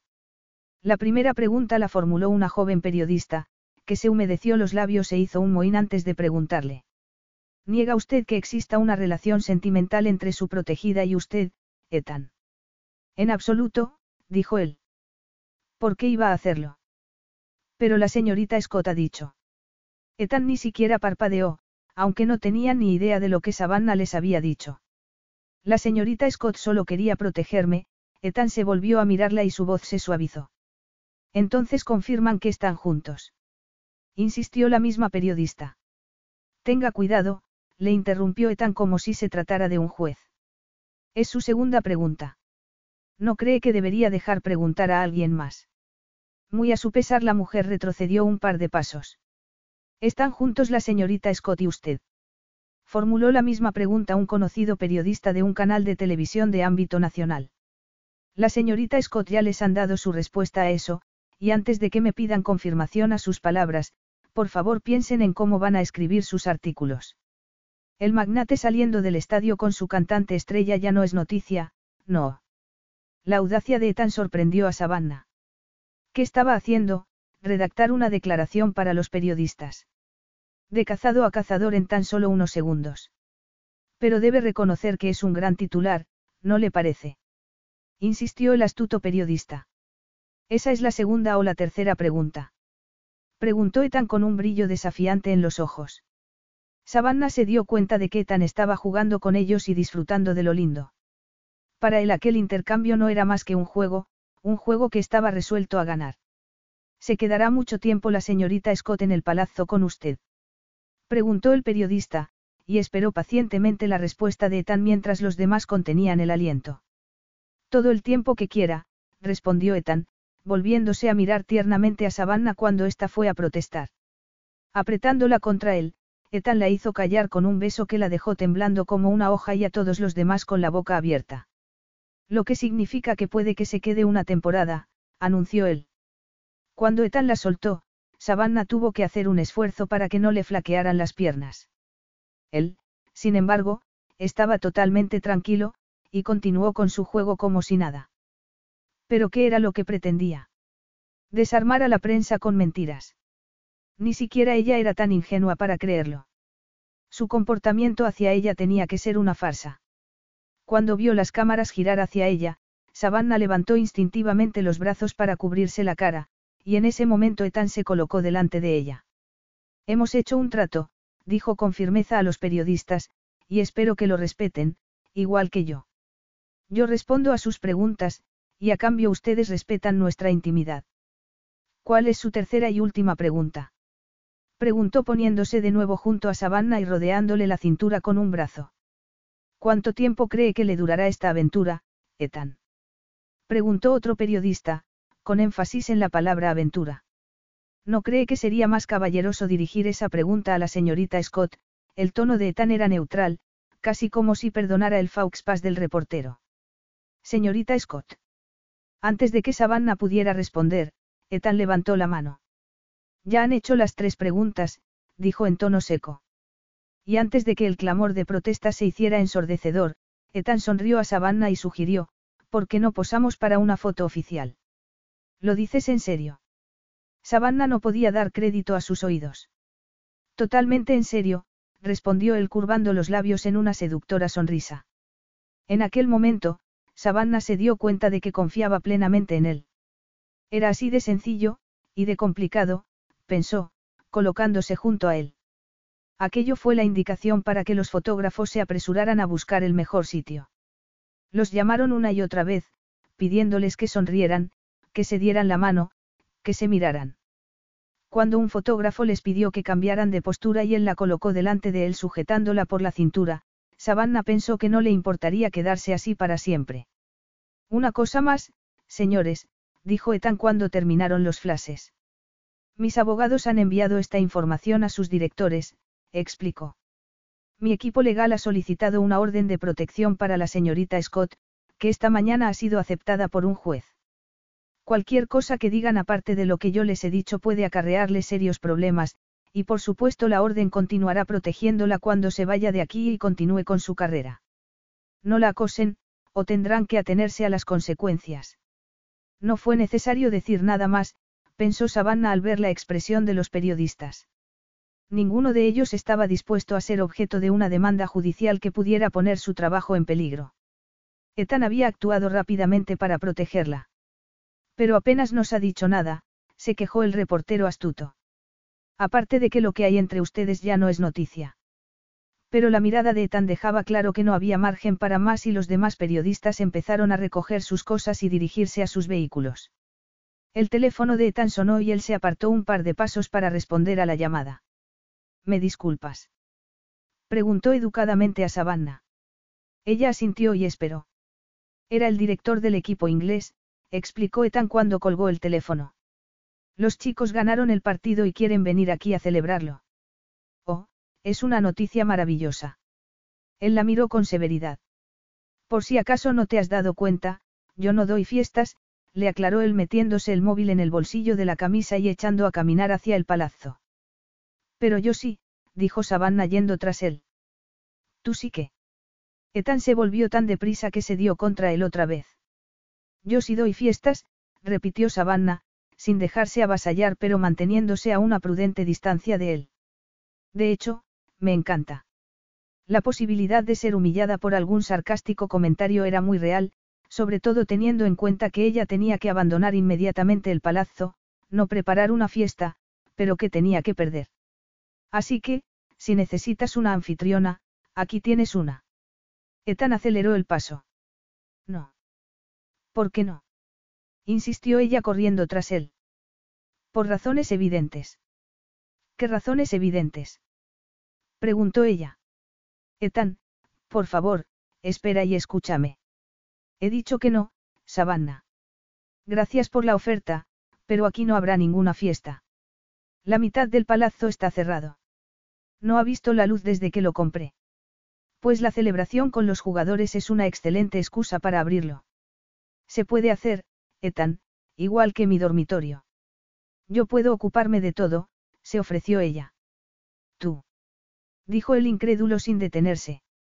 Sí, yo. Ni siquiera tienes que estar aquí, se apresuró a añadir ella, obligada a correr tras él para mantenerse a su altura. A menos que quieras, claro. Si accedo a organizar algo, será una cena tranquila preparada por mis empleados, y después todos a la cama, le dijo él con severidad, llegando a la puerta. Oh, no era lo que ella esperaba, pero al menos era algo. Estoy segura de que a los chicos les encanta. Ethan levantó el cerrojo del enorme portalón de madera que llevaba a las habitaciones de servicio en la parte posterior del palazzo. Bueno, ¿qué me dices? Se volvió para mirarla. ¿Quieres quedarte otra noche? Savannah hubiera preferido que él quisiera tenerla allí, pero no quiso perder la oportunidad. Tragándose su orgullo, dijo. Si mi ayuda sirve para algo, sí. Estoy dispuesta a quedarme. Tú me ayudaste, y a mí me gustaría ayudar, añadió con un encogimiento de hombros. Es lo mínimo que puedo hacer. Capítulo 14. Mis empleados no necesitan tu ayuda para preparar una cena sencilla en la cocina, observó Ethan. Me gustaría poder ofrecer algo más al equipo, Ethan, dijo ella pensando en el viejo comedor cerrado con el mobiliario cubierto con telas blancas y las esquinas llenas de telarañas. Buena comida y tu hospitalidad. De acuerdo, una cena sencilla en la cocina, confirmó Ethan. Tendremos que consultarlo con tus empleados, ya que es un poco precipitada. Ethan se la quedó mirando con cierta extrañeza en los ojos. Al principio de la conversación, iba a ser una celebración tan discreta que ni los empleados se iba a enterar, observó. Cierto, pero Savannah había aprendido a saber cuándo hablar y cuándo callar. Y en ese momento decidió callar y ofrecer hechos consumados. Savannah se arremangó para ayudar al servicio a preparar el abandonado comedor. Bajo las sábanas blancas, los muebles mantenían toda su belleza, y la tapicería, en seda de distintos colores, estaba prácticamente nueva. Un par de horas más tarde, al contemplar la transformación que habían llevado a cabo entre todos, tanto ellas como los criados exclamaron con sorpresa. Pero compartiría Ethan su reacción, o se enfurecería. Echando un último vistazo a su alrededor antes de salir, Savannah pensó en aquello como su única oportunidad para ofrecer a Ethan una velada inolvidable antes de regresar a Inglaterra. El jefe de cocina se superó a sí mismo, trabajando sin parar en la cocina, y cuando el ama de llaves terminó de encender todas las velas que iluminaban románticamente el comedor, Savannah pensó que nunca había visto un comedor tan hermoso y dejó que sus ojos recorrieran los techos altos y el exquisito artesonado, las ventanas con sus trabajados parteluces, el brillo de las velas, la larga mesa ovalada vestida con una elegante mantelería de lino, las copas de cristal y la mejor cubertería de plata de la casa que se había sacado para la ocasión. Ethan había enviado un mensaje diciendo que se retrasaría y que empezaran sin él. ¿Qué pensaría cuando viera que había abierto el comedor cuando esperaba únicamente una cena en la cocina? ¿Cuál sería su reacción? Probablemente no muy positiva para ella, pensó Savannah, pero lo importante era que Ethan viera las posibilidades. Todo el servicio colaboró con entusiasmo en los preparativos, e incluso ella se dejó convencer para ponerse el traje de gala rosa que todavía no había estrenado. A le molestó llegar tarde, pero no pudo evitarlo. La reunión se había alargado más de lo previsto y el equipo inglés ya estaba en el palazzo cuando él regresó. Al entrar oyó risas masculinas al otro lado del vestíbulo. Subió corriendo a su dormitorio y, tras ducharse y cambiarse de ropa, bajó a reunirse con Savannah y sus invitados. Fue al bajar cuando se dio cuenta de que las voces y risas no procedían de la cocina, sino del comedor. Frunció el ceño y retrocedió. Aquel comedor llevaba años cerrado. Uno de los criados le abrió las dos puertas con una floritura y él se detuvo en el umbral momentáneamente perplejo. Delante de él, el comedor revestido de paneles de roble había recuperado todo su esplendor. Era un paraíso de colorido y calor, y el sonido de las risas lo atrajo hacia su interior. En el centro estaba Savannah, más espectacular que nunca. Con la melena rubia y rizada cayéndole sobre la espalda, la joven tenía un aspecto etéreo a la vez que glamuroso y femenino. Era la anfitriona perfecta, enfundada en un espectacular traje de noche rosa pálido que marcaba delicadamente su voluptuosa figura. Era una mujer de verdad, una mujer con clase. En sus ojos claros brillaba una cálida luz, y se la veía totalmente relajada en compañía de todos aquellos hombres. Sin duda era una mujer acostumbrada a trabajar con hombres en la granja de sus padres, lo que explicaba la naturalidad con la que trataba a los miembros del equipo. Ethan. Al verlo, su expresión se iluminó y se dirigió hacia él tendiéndole los brazos para invitarlo a pasar. Ven, dijo ella. Tus invitados te esperan, Ethan. A partir de aquel momento, toda su atención se centró en ella, y aunque pronto se vio inmerso en la camaradería del equipo, no dejó de tenerla en su mente y en sus ojos ni un solo momento. Los chicos del equipo departían y reían de buena gana, y Ethan tuvo que reconocer que lo que Savannah había organizado para ellos era mucho mejor que una sencilla cena en la cocina. Poco después, él se unió a las conversaciones y a las risas. Lo que Savannah había hecho por el equipo les hacía sentirse especiales. Y a él también. A Savannah le emocionó ver que Ethan era toda una inspiración para los jugadores más jóvenes. Todos le mostraban el máximo respeto. Ante la insistencia de Ethan, estaba sentada a su lado. La idea de que sería la última ocasión de hacerlo le resultaba insoportable.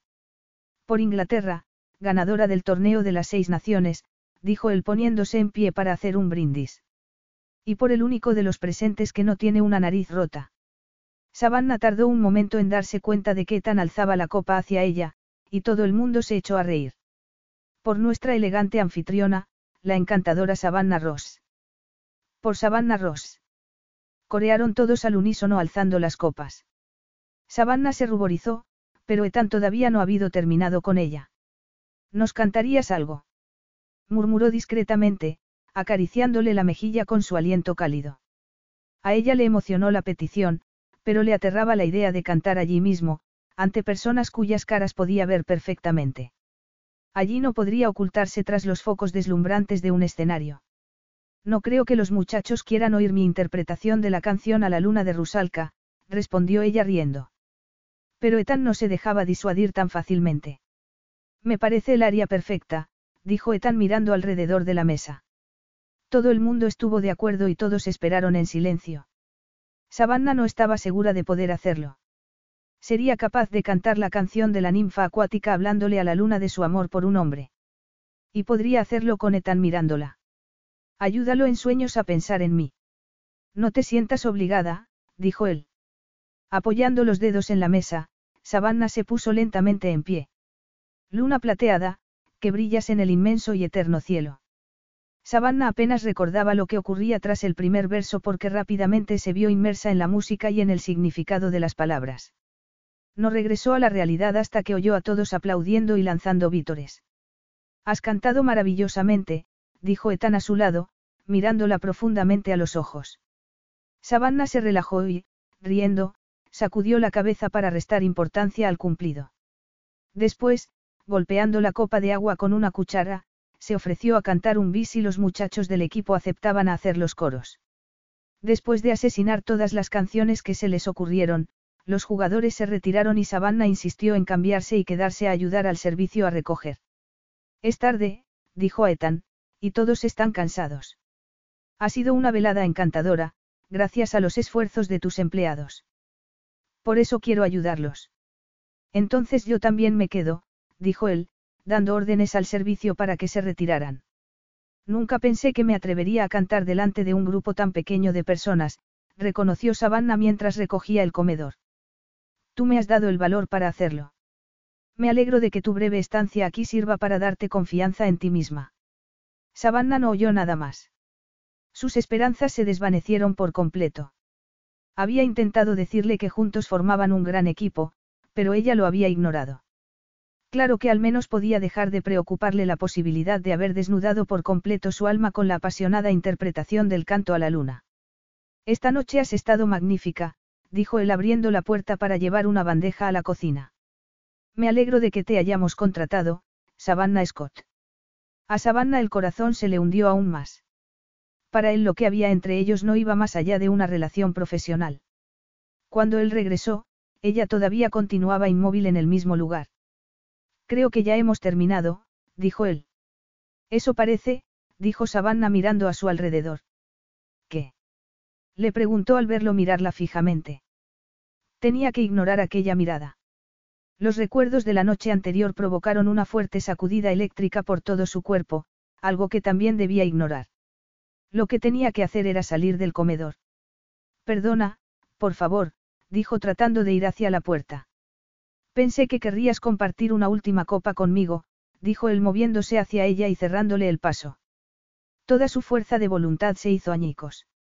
Quería que Ethan le hiciera el amor una vez más, la última, aunque sabía que el sexo no sería suficiente. Ella quería más. Lo quería por completo. Pero si lo único que había entre ellos era sexo, ¿qué? Capítulo 15. Normalmente no te cuesta tanto decidir, Savannah. Era cierto. El tono de voz de Ethan, tan ronco y sensual, multiplicó el deseo que sentía por él. Un vaso de agua, dijo por fin, traicionándose a sí misma. ¿Qué estaba haciendo? No acababa de decidir que iba a retirarse a su habitación y dejar de pensar en él. Se había vendido por un vaso de agua, y Ethan no parecía tener intención de apartarse de en medio.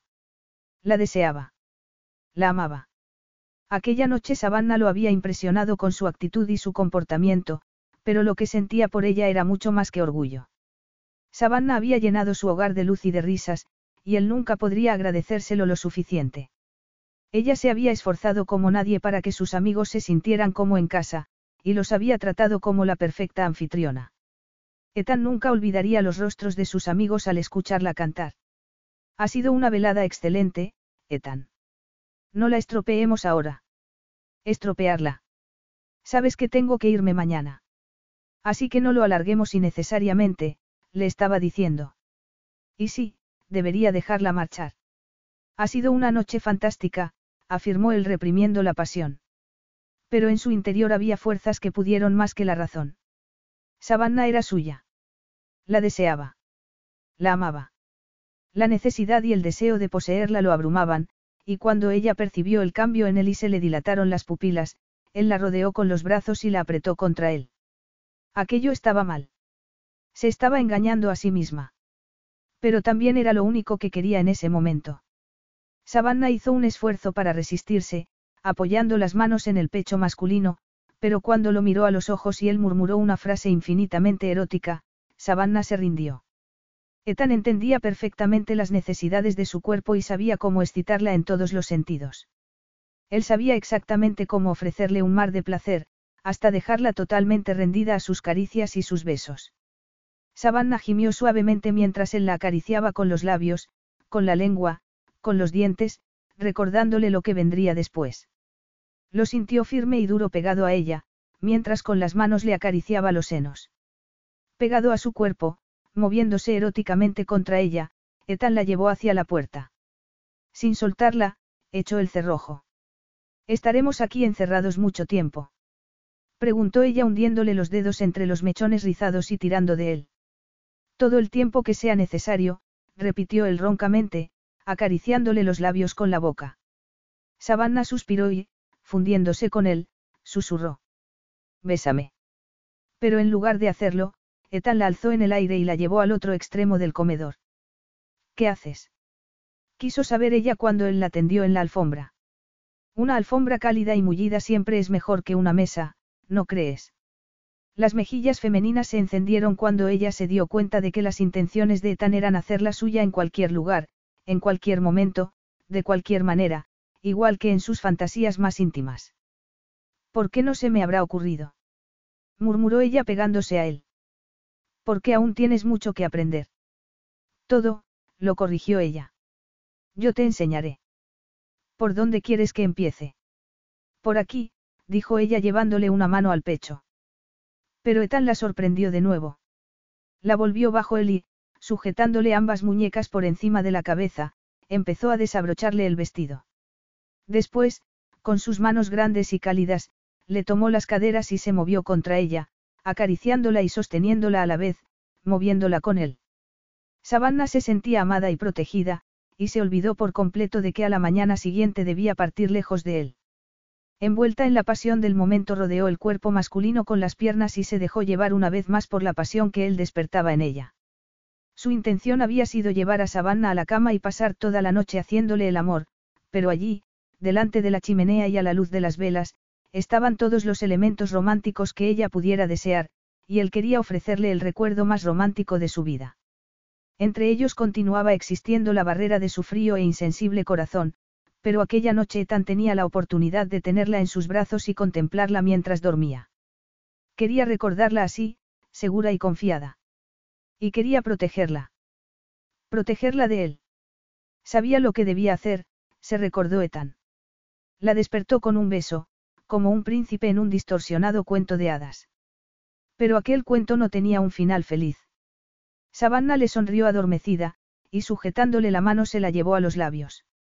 El temor a que ella dijera, te quiero, lo llevó a volver a besarla, esta vez no para despertarla, sino para callarla.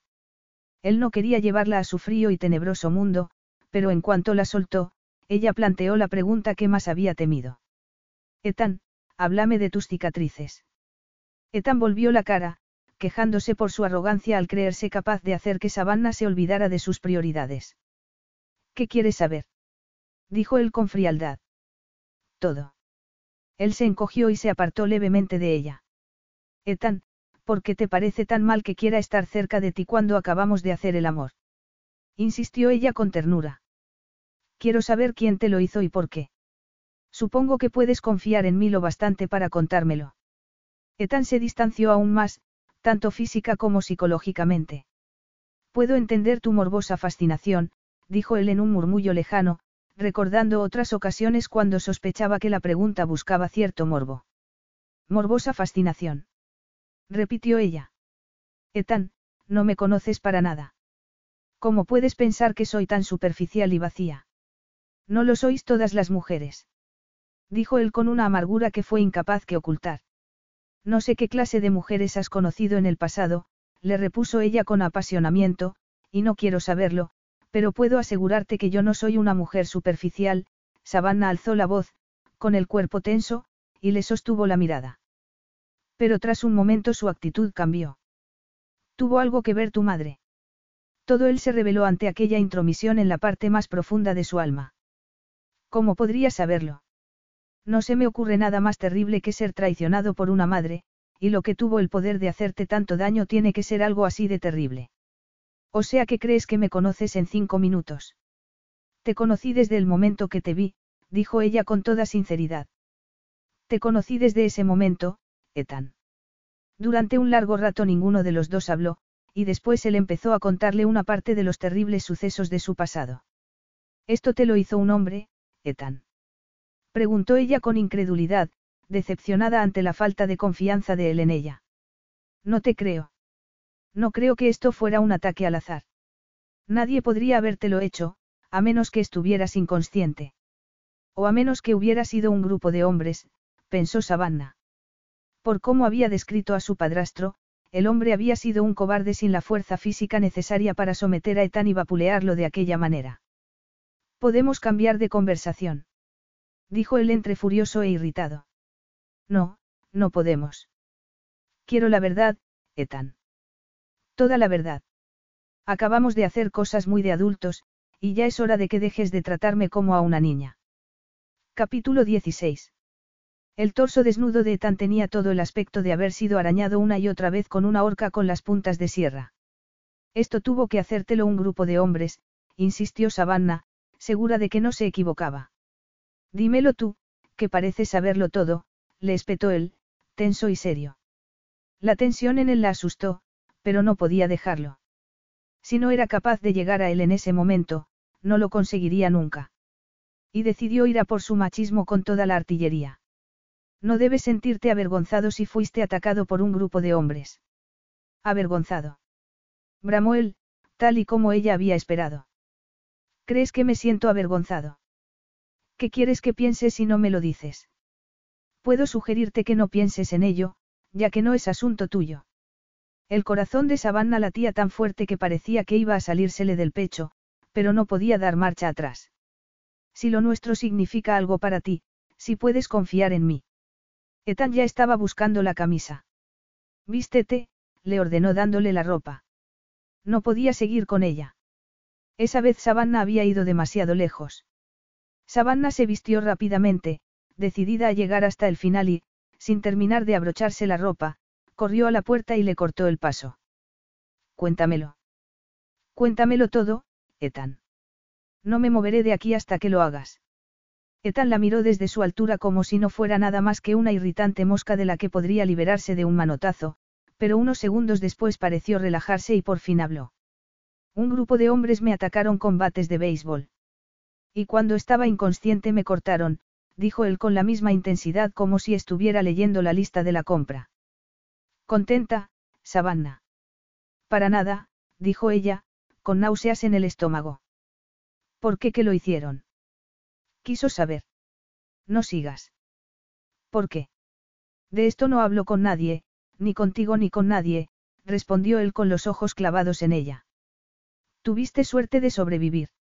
He dicho que de ese tema no hablo con nadie, dijo él con expresión pétrea. Y aprovechando un momento de debilidad, apartó a Savannah de la puerta, la abrió y salió. Por un momento Savannah fue incapaz de reaccionar, pero enseguida salió al pasillo y lo siguió escaleras arriba. Al llegar al rellano, Ethan se detuvo y la sujetó por el brazo. ¿Es que no hablamos el mismo idioma? Le preguntó atrapándola contra la pared. Savannah trató de zafarse de él y quiso suplicarle que la soltara, pero él le robó cada frase de los labios con un beso. Ocultando la evidencia del deseo. Preguntó al verla cubrirse la boca con el dorso de la mano. Te quiero, respondió ella sin avergonzarse. Claro que respondo a tus besos, se apartó la mano de la boca y le mostró los labios hinchados. ¿Por qué me ocultas tu dolor, Ethan? Oh, por favor, ahórrate el psicoanálisis barato, se echó a reír a. O sea, que ahora tú vuelves a encerrarte en tu torre de marfil, dijo Savannah, y yo a la casa de mis padres en Inglaterra. Estarás más segura allí. Más segura, repitió ella. Contigo no hay compromiso, ¿verdad? No, confirmó él. Entonces, por esa misma regla, tendrás que aceptar que yo no tiraré la toalla contigo. Ethan cruzó los brazos y se apoyó de espaldas contra la puerta, observándola con ojos entornados, sabiendo que Savannah deseaba ser seducida de nuevo por él. Tenía un peligroso poder sobre ella, pensó Savannah. El placer que tan podía ofrecerle era inimaginable y ella nunca se cansaría de él. Pero no podía permitir que su cuerpo cálido y firme la alejara de la realidad de sus vidas. No me iré hasta que me digas por qué te lo hicieron, repitió ella con firmeza. Te niegas a irte de mi casa. Rió él. ¿Qué es lo peor que puede pasar, Ethan? Que des por terminado mi contrato. Los ojos masculinos se entrecerraron sorprendidos, como si eso no se le hubiera ocurrido nunca. Para mí tu vida es más importante que un contrato discográfico, dijo ella, desnudándose totalmente ante él. Era cierto. Lo daría todo por él, y ahora él también lo sabía. Si se burlaba de ella, todo había terminado. Ethan continuó donde estaba, con los brazos cruzados, observándola. Por favor, insistió ella, estirando las manos. Créeme, no quieres saberlo, dijo él encogiéndose de hombros, pero con el mismo tono monótono de antes empezó a hablar. Le contó las palizas que comenzaron siendo él muy niño y que continuaron con los años hasta que su padrastro contrató a una banda de matones para terminar el trabajo. Para ello eligió la semana que tan supo que había sido seleccionado para jugar en la selección inglesa de rugby. Se aseguró de que nunca más podría volver a jugar. Y para rematarlo, me dejó las cicatrices. Savannah tenía un nudo en el estómago. Empezaba a entender el porqué del misterioso mundo de Ethan y su enigmática actitud. Antes de ser detenido, mi padrastro y mi madre vinieron a verme al hospital. Supongo que quería comprobar que el trabajo estaba hecho a su satisfacción antes de pagar. A Savannah se le revolvieron las entrañas al pensar en tanta maldad. Sigue. Su objetivo era asegurarse de que nadie volviera a mirarme sin sentir asco, y con quién mejor comprobarlo que con mi propia madre. No puedo creer que tu madre se lo permitiera. Me temo que tu infancia fue muy diferente a la mía, dijo él con mi padrastro. Digamos que mi padrastro consiguió su objetivo. No, de eso nada. Tú tienes un corazón y una personalidad que están muy por encima de todo lo que él te pueda hacer, dijo ella con pasión. Y unas cicatrices que fascinan a las mujeres, añadió él con cinismo. Lo sé. No te atrevas a decir que eso es lo que siento, porque no es cierto, le aclaró ella sin dudarlo, y cerrando la distancia que los separaba, le rodeó el cuello con los brazos y lo miró a los ojos. No puedo dejarte así. Soltándole los brazos con suavidad, Ethan se apartó. Déjalo ya, Savannah. Nunca. Pero ya lo notaba encerrándose de nuevo en sí mismo, y no supo cómo hacerlo salir de allí. Buenas noches, Savannah, dijo él dándole la espalda y alejándose, terminando definitivamente la conversación. A la mañana siguiente, cuando Savannah entró en el comedor todo el mundo empezó a aplaudir. ¿Qué? preguntó ella, sonriendo y mirando a los jugadores sentados alrededor de la mesa, pero sintiendo los ojos de tan clavados en ella. Tu disco ha debutado en el primer puesto de ventas de música clásica. Debería sentirse en las nubes. Era por lo que su equipo y ella llevaban años trabajando, y su éxito era muy importante para la compañía discográfica de Ethan, así que debía sentirse agradecida, se dijo, forzando una sonrisa. Todos queremos un autógrafo, dijo uno de los jugadores, ajeno a los pensamientos de Savannah. ¿Puedes firmarme uno para mi hermana? Preguntó otro. Sueña en llegar a ser algún día cantante como tú. Haré algo mejor que eso, dijo ella pidiendo una hoja de papel. Ethan arrancó una de un cuaderno y ella garabateó algo. Dáselo a tu hermana. Es mi número de teléfono. Dile que me llame. Si puedo, le ayudaré. Entre sonrisas y felicitaciones, interpretando el papel de la anfitriona feliz, Savannah logró sobrevivir al resto de la mañana hasta que el equipo se despidió. Cuando por fin quedaron solos, Ethan le pidió que lo acompañara a su despacho. Allí le entregó un sobre. ¿Qué es? preguntó ella. Tu billete en primera a Londres, dijo él, manteniéndose en todo momento distante tanto física como emocionalmente. Quiero que viajes con todas las comodidades. Savannah quiso decir algo, pero no le salieron las palabras. Mi chofer te llevará al aeropuerto y de allí te. Ethan, le interrumpió ella. No necesito ningún chofer para ir al aeropuerto, y no necesito viajar con todas las comodidades. Sales dentro de una hora, dijo él como si no la hubiera oído. No creo que tardes mucho en recoger tus cosas. No, no tardaré mucho. Apenas tenía un par de trajes y el neceser. Bien, entonces ya está todo listo. Y no quiero que te preocupes por los fotógrafos, añadió él. Savannah asintió con la cabeza. Después de conocer lo que había sufrido, entendía la frialdad de su corazón, pero no que se negara al abrazo del amor. De acuerdo. Continuó él con una sonrisa breve y forzada, de las que se utilizan para poner fin a una embarazosa situación. De acuerdo, repuso ella. Ethan tenía los puños apoyados en la mesa y se inclinaba hacia ella, como para enfatizar su preocupación. Claro, ella era una valiosa propiedad de su compañía discográfica, y tenía que protegerla. Entre ellos no había relación personal. Savannah se metió el sobre en los vaqueros. Iré a prepararme, dijo, tirando la toalla definitivamente. ¿Qué más podía decir? Suplicarle que le dejara quedarse. Y si lo hacía, lograría ablandarlo. La realidad de un hombre tan intocable e inamovible la afectaba profundamente. Lo mejor era marcharse antes de decir o hacer algo de lo que se arrepintiera, se dijo. Amaba a Ethan con todo su corazón, pero en la mirada masculina no había ni el más mínimo destello de interés. Después de darle las gracias una vez más por todo lo que había hecho por ella, hizo lo único que podía hacer, marcharse. Capítulo 17. Ethan escuchó el ruido de la limusina alejarse con Savannah hacia el aeropuerto, esperando un alivio que nunca llegó.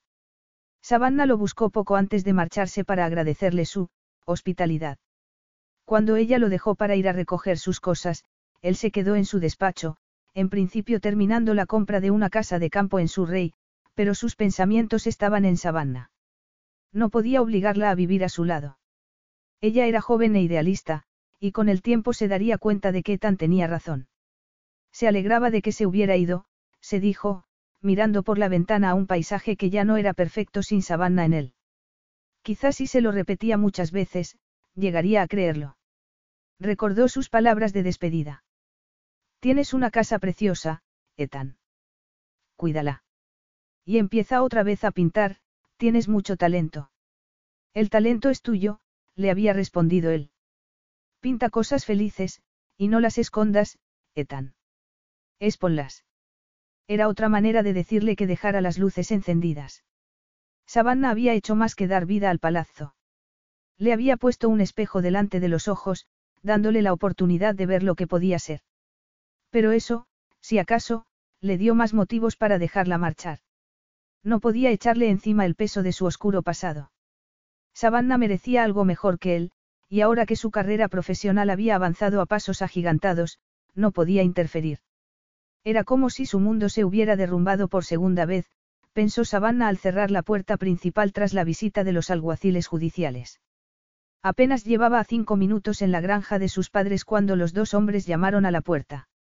Sus padres han pedido demasiados créditos, le dijeron los enviados del juzgado cuando ella les aseguró que tenían que haberse equivocado de dirección. Desafortunadamente no era así. El único motivo por el que le dieron un poco de margen fue porque querían su autógrafo. Consciente de que solo estaban haciendo su trabajo, Savannah les firmó sendos autógrafos antes de ir al banco a buscar dinero suficiente para que la dejaran en paz, al menos de momento. Después, mientras tomaba una taza de té, agradeció no haber gastado ni un penique del primer talón por derechos de autor recibido de la discográfica. Pero la orden judicial seguía en pie, y a ella le correspondía solucionar los problemas económicos de sus padres antes de que estos regresaran del crucero. Una inesperada llamada proporcionó a Savannah una oportunidad igual de inesperada, aunque no podía aprovecharla. Soy la última persona que pueda tener ningún tipo de influencia sobre Ethan Alexander, explicó al representante de la Federación Nacional de Rugby. Pero el hombre insistió y continuó hablando. Entonces Savannah pensó que quizá habría una oportunidad para salvarlos a todos. Y yo he dicho que no. Ethan se levantó del sillón giratorio y empezó a pasear como un león enjaulado por su despacho. Mis días de rugby terminaron hace mucho tiempo, recordó al representante de la Federación Nacional de Rugby. Yo no puedo hacer nada, y esa es mi respuesta definitiva. El hombre continuó hablando y Ethan apretó la mandíbula. ¿Qué? Aquello cambiaba las cosas. No, no lo sabía cuándo ha ocurrido. Su expresión se fue ensombreciendo a medida que escuchaba la noticia al otro lado del teléfono. Podía negarse a muchas cosas, pero nunca le daría la espalda a Savannah. Ahora su respuesta no podía seguir siendo un rotundo no. Casi un mes más tarde Savannah esperaba la llegada del helicóptero de Ethan en un prado de la granja de sus padres. Llevaba muchas noches sin dormir anticipando aquel momento, preparándose mentalmente para verlo de nuevo. Todo el mundo saltó de alegría el día que Ethan accedió a ser el patrocinador de la nueva academia de rugby que se había creado aprovechando parte de los terrenos de la granja de sus padres que estaban en desuso. Savannah también lo celebró en silencio, sabiendo que aquello marcaba la vuelta de Ethan al mundo. Desde aquel momento, las cosas avanzaron con gran celeridad. Savannah convenció a sus padres para alquilar parte de los terrenos de la granja a la Federación Nacional de Rugby, lo que les supuso una importante inyección de dinero y la oportunidad de salvar la granja. Su única ansiedad ahora era volver a Beth Cuando el helicóptero apareció en el cielo, se dijo que podía hacerlo, y que aquel era el mejor momento. Todo estaba preparado y a punto, e incluso el alcalde del pueblo había aceptado una invitación para cortar la cinta a la entrada de las nuevas instalaciones. Claro que al ver a Ethan sentado al mando del helicóptero, todas sus buenas intenciones se desvanecieron. Iba a ser su primer encuentro cara a cara desde la Toscana, y ella lo amaba tanto como siempre. Pero aquel no era el momento de lamentarse. El proyecto era demasiado importante, y ella debía recibir al invitado de honor. Ethan la vio inmediatamente. Incluso entre la multitud de niños entusiasmados y los trajeados representantes locales, Savannah destacaba con su presencia y con el lugar que todavía ocupaba en su corazón. Aunque en aquel momento ella debería estar en Salzburgo, preparándose para dar un concierto, recordó, no en un campo de rugby, vestida con un chándal y la melena rubia recogida en una coleta. Lo cierto era que estaba más bella que nunca. Las horas siguientes iban a ser un duro simulacro de su vida futura sin ella, pero su decisión era firme. Al bajar del helicóptero, le vio la cara. Estaba sonriendo. Esperaba que no, al igual que esperaba que ella recordara la distancia que él había puesto entre los dos al final de su estancia en el palazzo. No quería ver el amor en sus ojos. Quería saber que ella había rehecho su vida. Su relación de pareja no habría funcionado, se dijo mientras se dirigía hacia ella. Él no podía vivir con alguien sin sentido de la responsabilidad. La ruptura de sus obligaciones contractuales en Salzburgo lo sorprendieron, ya que además Savannah se había arriesgado a perder el contrato de la compañía discográfica. De hecho, su equipo lo estaba presionando para dar por terminado el contrato. Ahora que estaba tan cerca de ella una explosión de sensaciones estalló en su interior, y se alegró cuando el director deportivo de la selección de rugby dio un paso al frente y le ofreció la mano. Con un suspiro de alivio, Ethan fue saludando a las autoridades locales, aunque no pudo evitar ser consciente de la fragancia femenina que flotaba en el aire. Después, dejándose llevar por los dignatarios, entró en las nuevas instalaciones del club donde se había preparado una pequeña recepción. Allí, al volverse, encontró a Savannah a su lado. La saludó formalmente antes de señalar con la cabeza a un despacho que se veía detrás de una ventana interior. Allí podrían hablar en privado y sin interrupciones. Podemos hablar un momento en privado. Hola, Ethan, dijo ella, suavemente. Al oír su voz él sintió una punzada de remordimientos y de nostalgia por todo lo que hubiera podido ser y no era. Además, ¿qué iba a hacer? Decirle que había suspendido su contrato por culpa de aquella maravillosa ocasión de la que ella era en buena parte responsable. En la mirada femenina había una inquietante comprensión y se dio cuenta de que Savannah lo conocía demasiado bien. Ella sabía que en cuanto él tomaba una decisión, no habría vuelta atrás, pero sin dudarlo echó a andar delante de él y entró en el despacho.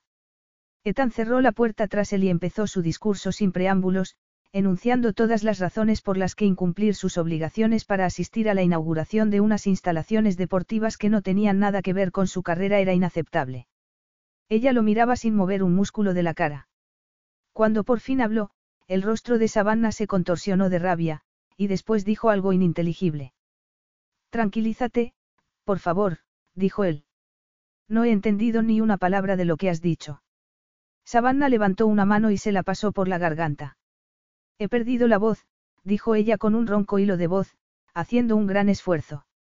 Cuando Ethan asimiló aquellas palabras deseó que se le tragara la tierra. ¿Cómo había podido precipitarse de aquella manera? ¿Cómo pudo equivocarse tanto? Tan tenso había estado ante la idea de volver a verla, que no se había detenido a considerar todos los hechos. Y ahora se daba cuenta de que el motivo de cancelar el concierto en Salzburgo era una importante afonía. Por favor, perdóname, le pidió el tenso, entendiendo por fin aquella furiosa expresión en los ojos femeninos. Acepta mis disculpas, por favor. No me había dado cuenta de que. Si había esperado que ella le perdonara sin pensarlo dos veces, estaba muy equivocado. Savannah, después de mirarlo a la cara con dureza, giró sobre los talones y salió. Capítulo 18. Ethan encontró a Savannah en la acogedora cocina de la granja donde ella estaba tomándose una taza humeante de un líquido caliente y aromático. Savannah. Cuando ella se volvió a mirarlo, Ethan vio el dolor en sus ojos y el temblor de los labios.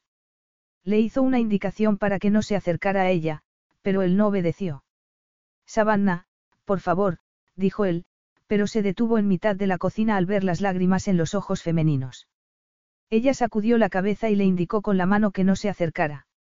No tenía ni idea, se disculpó él. Acabo de volver y no sabía que, tenía que haber comprobado los motivos antes de decirte lo que te he dicho, pero solo quería. Las finas cejas femeninas se arquearon en una interrogación. Bueno, vale, reconoció él pasándose los dedos por el pelo. Solo quería verte. Ya está, lo he dicho. Quería verte. Ella resopló. Savannah, por favor. Levantando la mano, ella lo empujó para apartarlo, pero no le fue tan fácil. ¿Cómo iba a responderle si apenas podía hablar?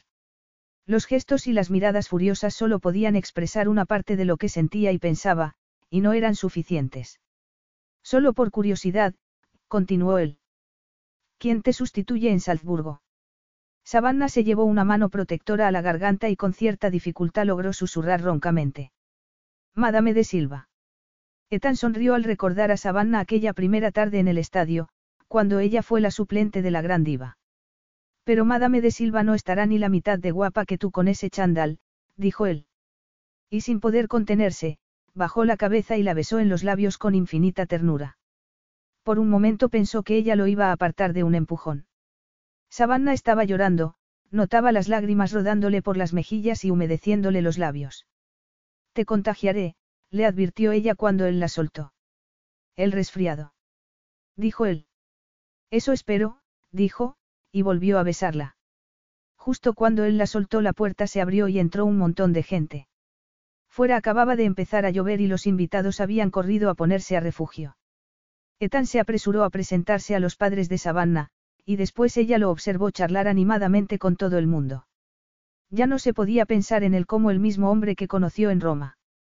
Cuando se relacionaba con la gente, irradiaba afabilidad. Quizá ese podía ser su siguiente proyecto, se dijo Savannah.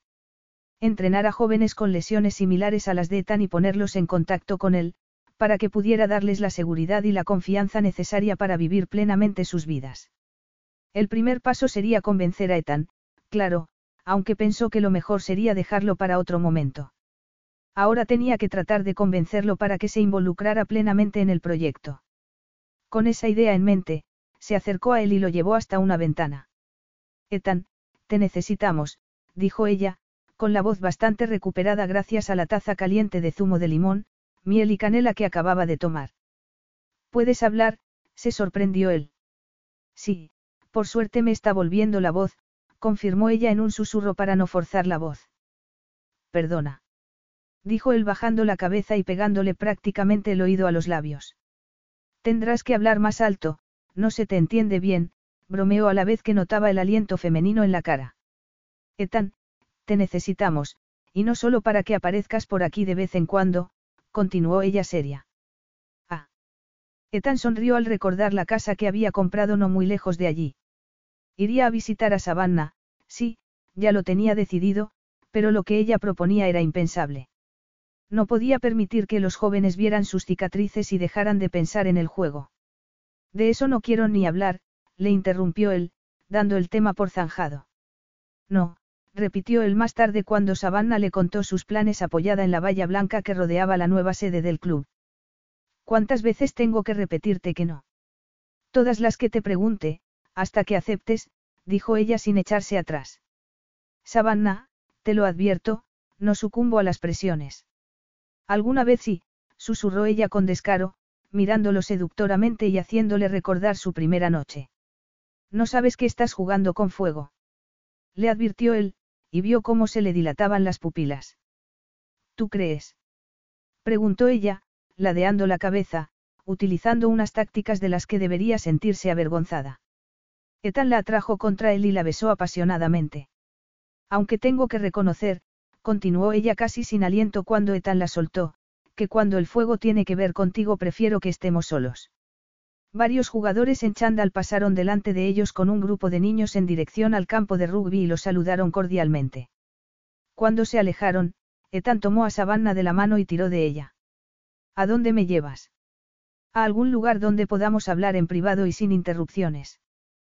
Qué buena idea, murmuró ella.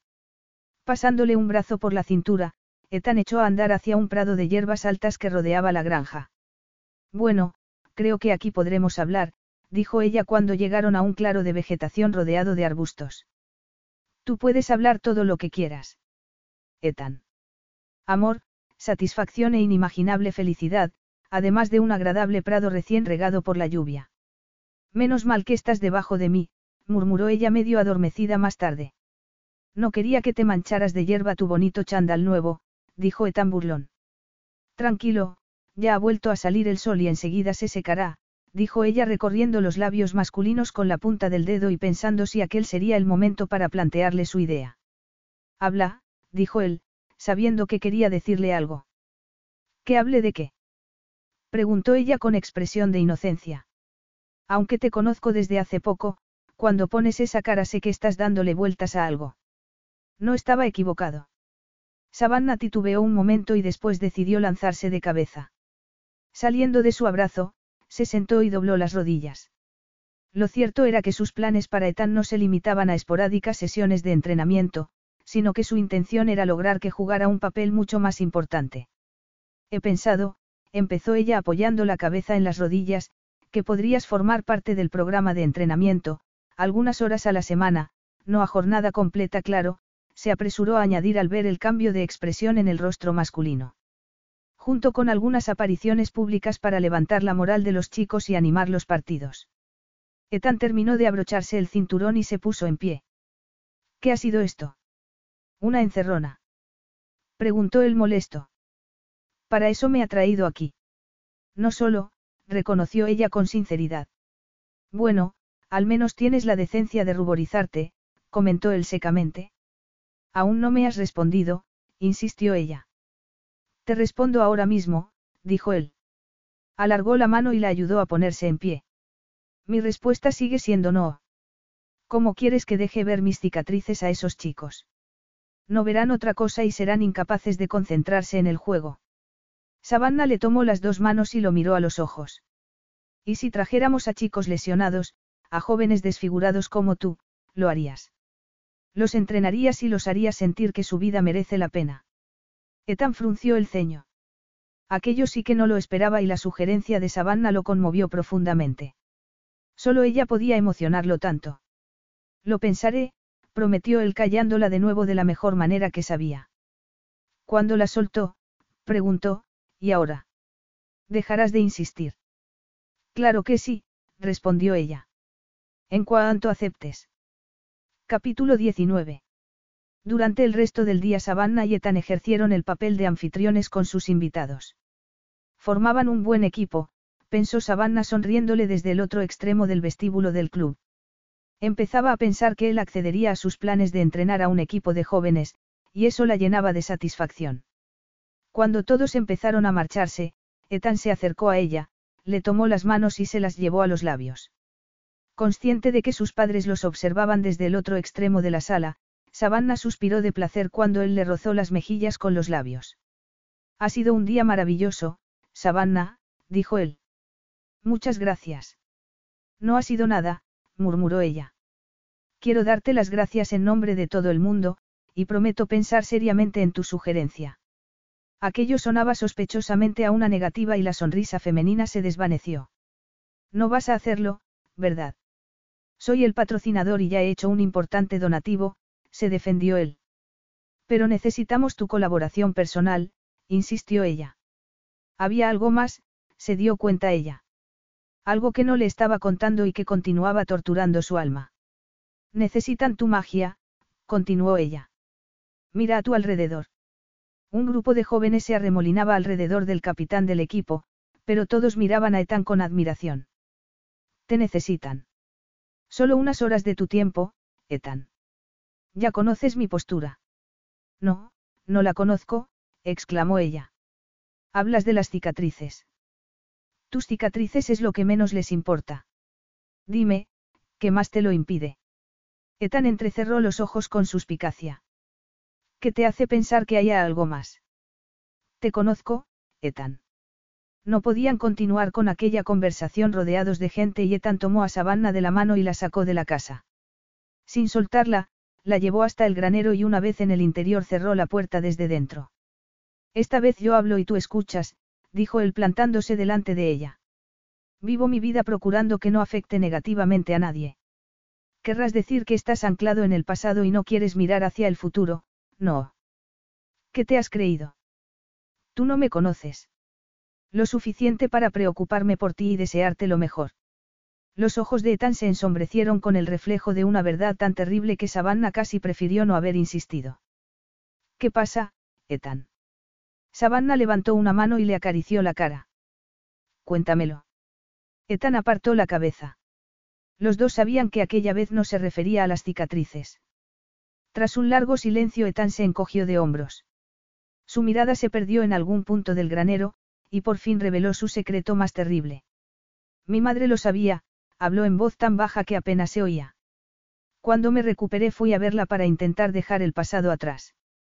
Ella era mi madre y yo quise creer que ella no sabía bien lo que llevaba ocurriendo desde hacía mucho tiempo.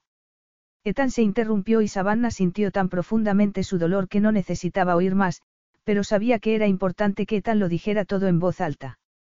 Lo sabía todo, continuó él. Lo había sabido todo desde el principio. Lo que más le dolió a Savannah fue oír la sorpresa en la voz masculina, como si todavía no lo pudiera creer. Me dijo que yo era un estorbo, que siempre lo había sido y que se arrepentía de haberme tenido. Y me dijo que no quería volver a verme, cosa que, de verdad, puedo entender. No protestó Savannah sujetándole la mano con firmeza. No, Ethan, no. Tú no hiciste nada malo, ni entonces, ni de niño ni nunca. Ahora entendía por qué Ethan lo había mantenido tan guardado en el lugar más recóndito de su ser y a la vez estaba tan presente en su vida. ¿Cómo podía revelar a nadie la traición de su madre? Savannah decidió dejarle muy claro que ella estaba a su lado en todos los sentidos, y eso incluía dejarlo marchar si era lo que él quería. Claro que antes iba a intentar con todas sus fuerzas dar una última oportunidad a su amor. Qué mejor manera de enterrar para siempre ese pasado que nuestros planes. Qué mejor triunfo, Ethan. Nuestros planes. Dijo él volviéndose a mirarla por primera vez en mucho rato. Sí, nuestros. Tú y yo juntos podemos conseguir mucho más, declaró ella, y esperó la respuesta con todo el cuerpo en tensión. ¿Tú crees? Preguntó él mirándola fugazmente de soslayo. Al menos había logrado llegarle. Estoy segura, declaró ella sin un atisbo de duda. O sea, que has encontrado una forma de salir de la oscuridad, dijo él con un nuevo destello en los ojos. Savannah recordó la primera noche juntos en el palazzo. Tomándole las manos se las llevó a los labios. Lo superaremos juntos, le prometió ella. Ya lo he superado, dijo él. Entonces no tienes excusa. Te necesito, Ethan, y ellos también. Los demás no sé, reconoció él, pero tú me tienes, Savannah, y para siempre. ¿Qué quieres decir? Quiero decir que te quiero y quiero estar siempre contigo. Savannah tragó saliva. Entonces debo entender que te quedarás. Ni un partido de rugby podría apartarme de ti, le aseguró Ethan. A menos que juegue Inglaterra, claro. Epílogo. El sol brillaba en lo alto del cielo azul de la Toscana italiana, en el que no había ni una sola nube el día que Savannah se casó con Ethan. Periodistas de todo el mundo se habían congregado en la exquisita y antigua ciudad de Florencia para la boda del año. Para la chica de pueblo, y el magnate al que todos conocían como, el oso, era un día muy especial. Mientras repicaban las campanas y la multitud vitoreaba a los recién casados, Savannah casi no podía creer que estaba casada con el hombre que adoraba. De pie junto a Ethan en la escalinata de la Catedral de Santa María de las Flores, solo tenía que mirar la guardia de honor formada por los jóvenes que Ethan entrenaba para saber que los milagros sí existían. Y que los sueños se hacían realidad. ¿Estás bien? Preguntó Ethan apretándole suavemente el brazo. Mucho mejor que bien. Ethan era el hombre más maravilloso del mundo que además se había involucrado plenamente con la Academia de Rugby. En cuanto a su carrera discográfica, Savannah había firmado la grabación de un nuevo disco así como algunos conciertos en la famosa ópera de Glyndebourne en Sussex, a poca distancia de la nueva casa de Ethan junto a la granja de sus padres. Estás preciosa, dijo él. Y tú eres el hombre más atractivo del planeta, le aseguró ella. Ahora las cicatrices internas de Ethan estaban totalmente curadas, y eso era lo que la hacía más feliz. Y te quiero, añadió. Más que a la vida, terminó él mirándola a los ojos con una sonrisa. Después le subió el velo de seda que le cubría los hombros desnudos. Tápate o no respondo de mis actos, gruñó él mientras los fotógrafos aprovechaban el improvisado posado para realizar cientos de fotografías. Si no me tapo, me llevarás a algún lugar donde puedas protegerme como hiciste el primer día. Le preguntó ella. Savannah logró mantenerse seria hasta que él respondió a la pregunta con un esbozo de sonrisa. Solo con un pequeño cambio. ¿Cuál? Que no perdería tanto tiempo en llevarte a la cama. Eso es una promesa, marido mío. Puedes estar segura, esposa mía, repuso él mientras los flashes seguían disparando. En ese caso, puede que tenga que fingir un problema de guardarropa. Y yo que te tenga que sentar en mis rodillas y, Ethan se interrumpió al ver al fotógrafo oficial saltando delante de ellos. Sonrían, por favor, le suplicó, indicándoles que necesitaba al menos una pose oficial. No tuvo que pedirlo dos veces. Fin.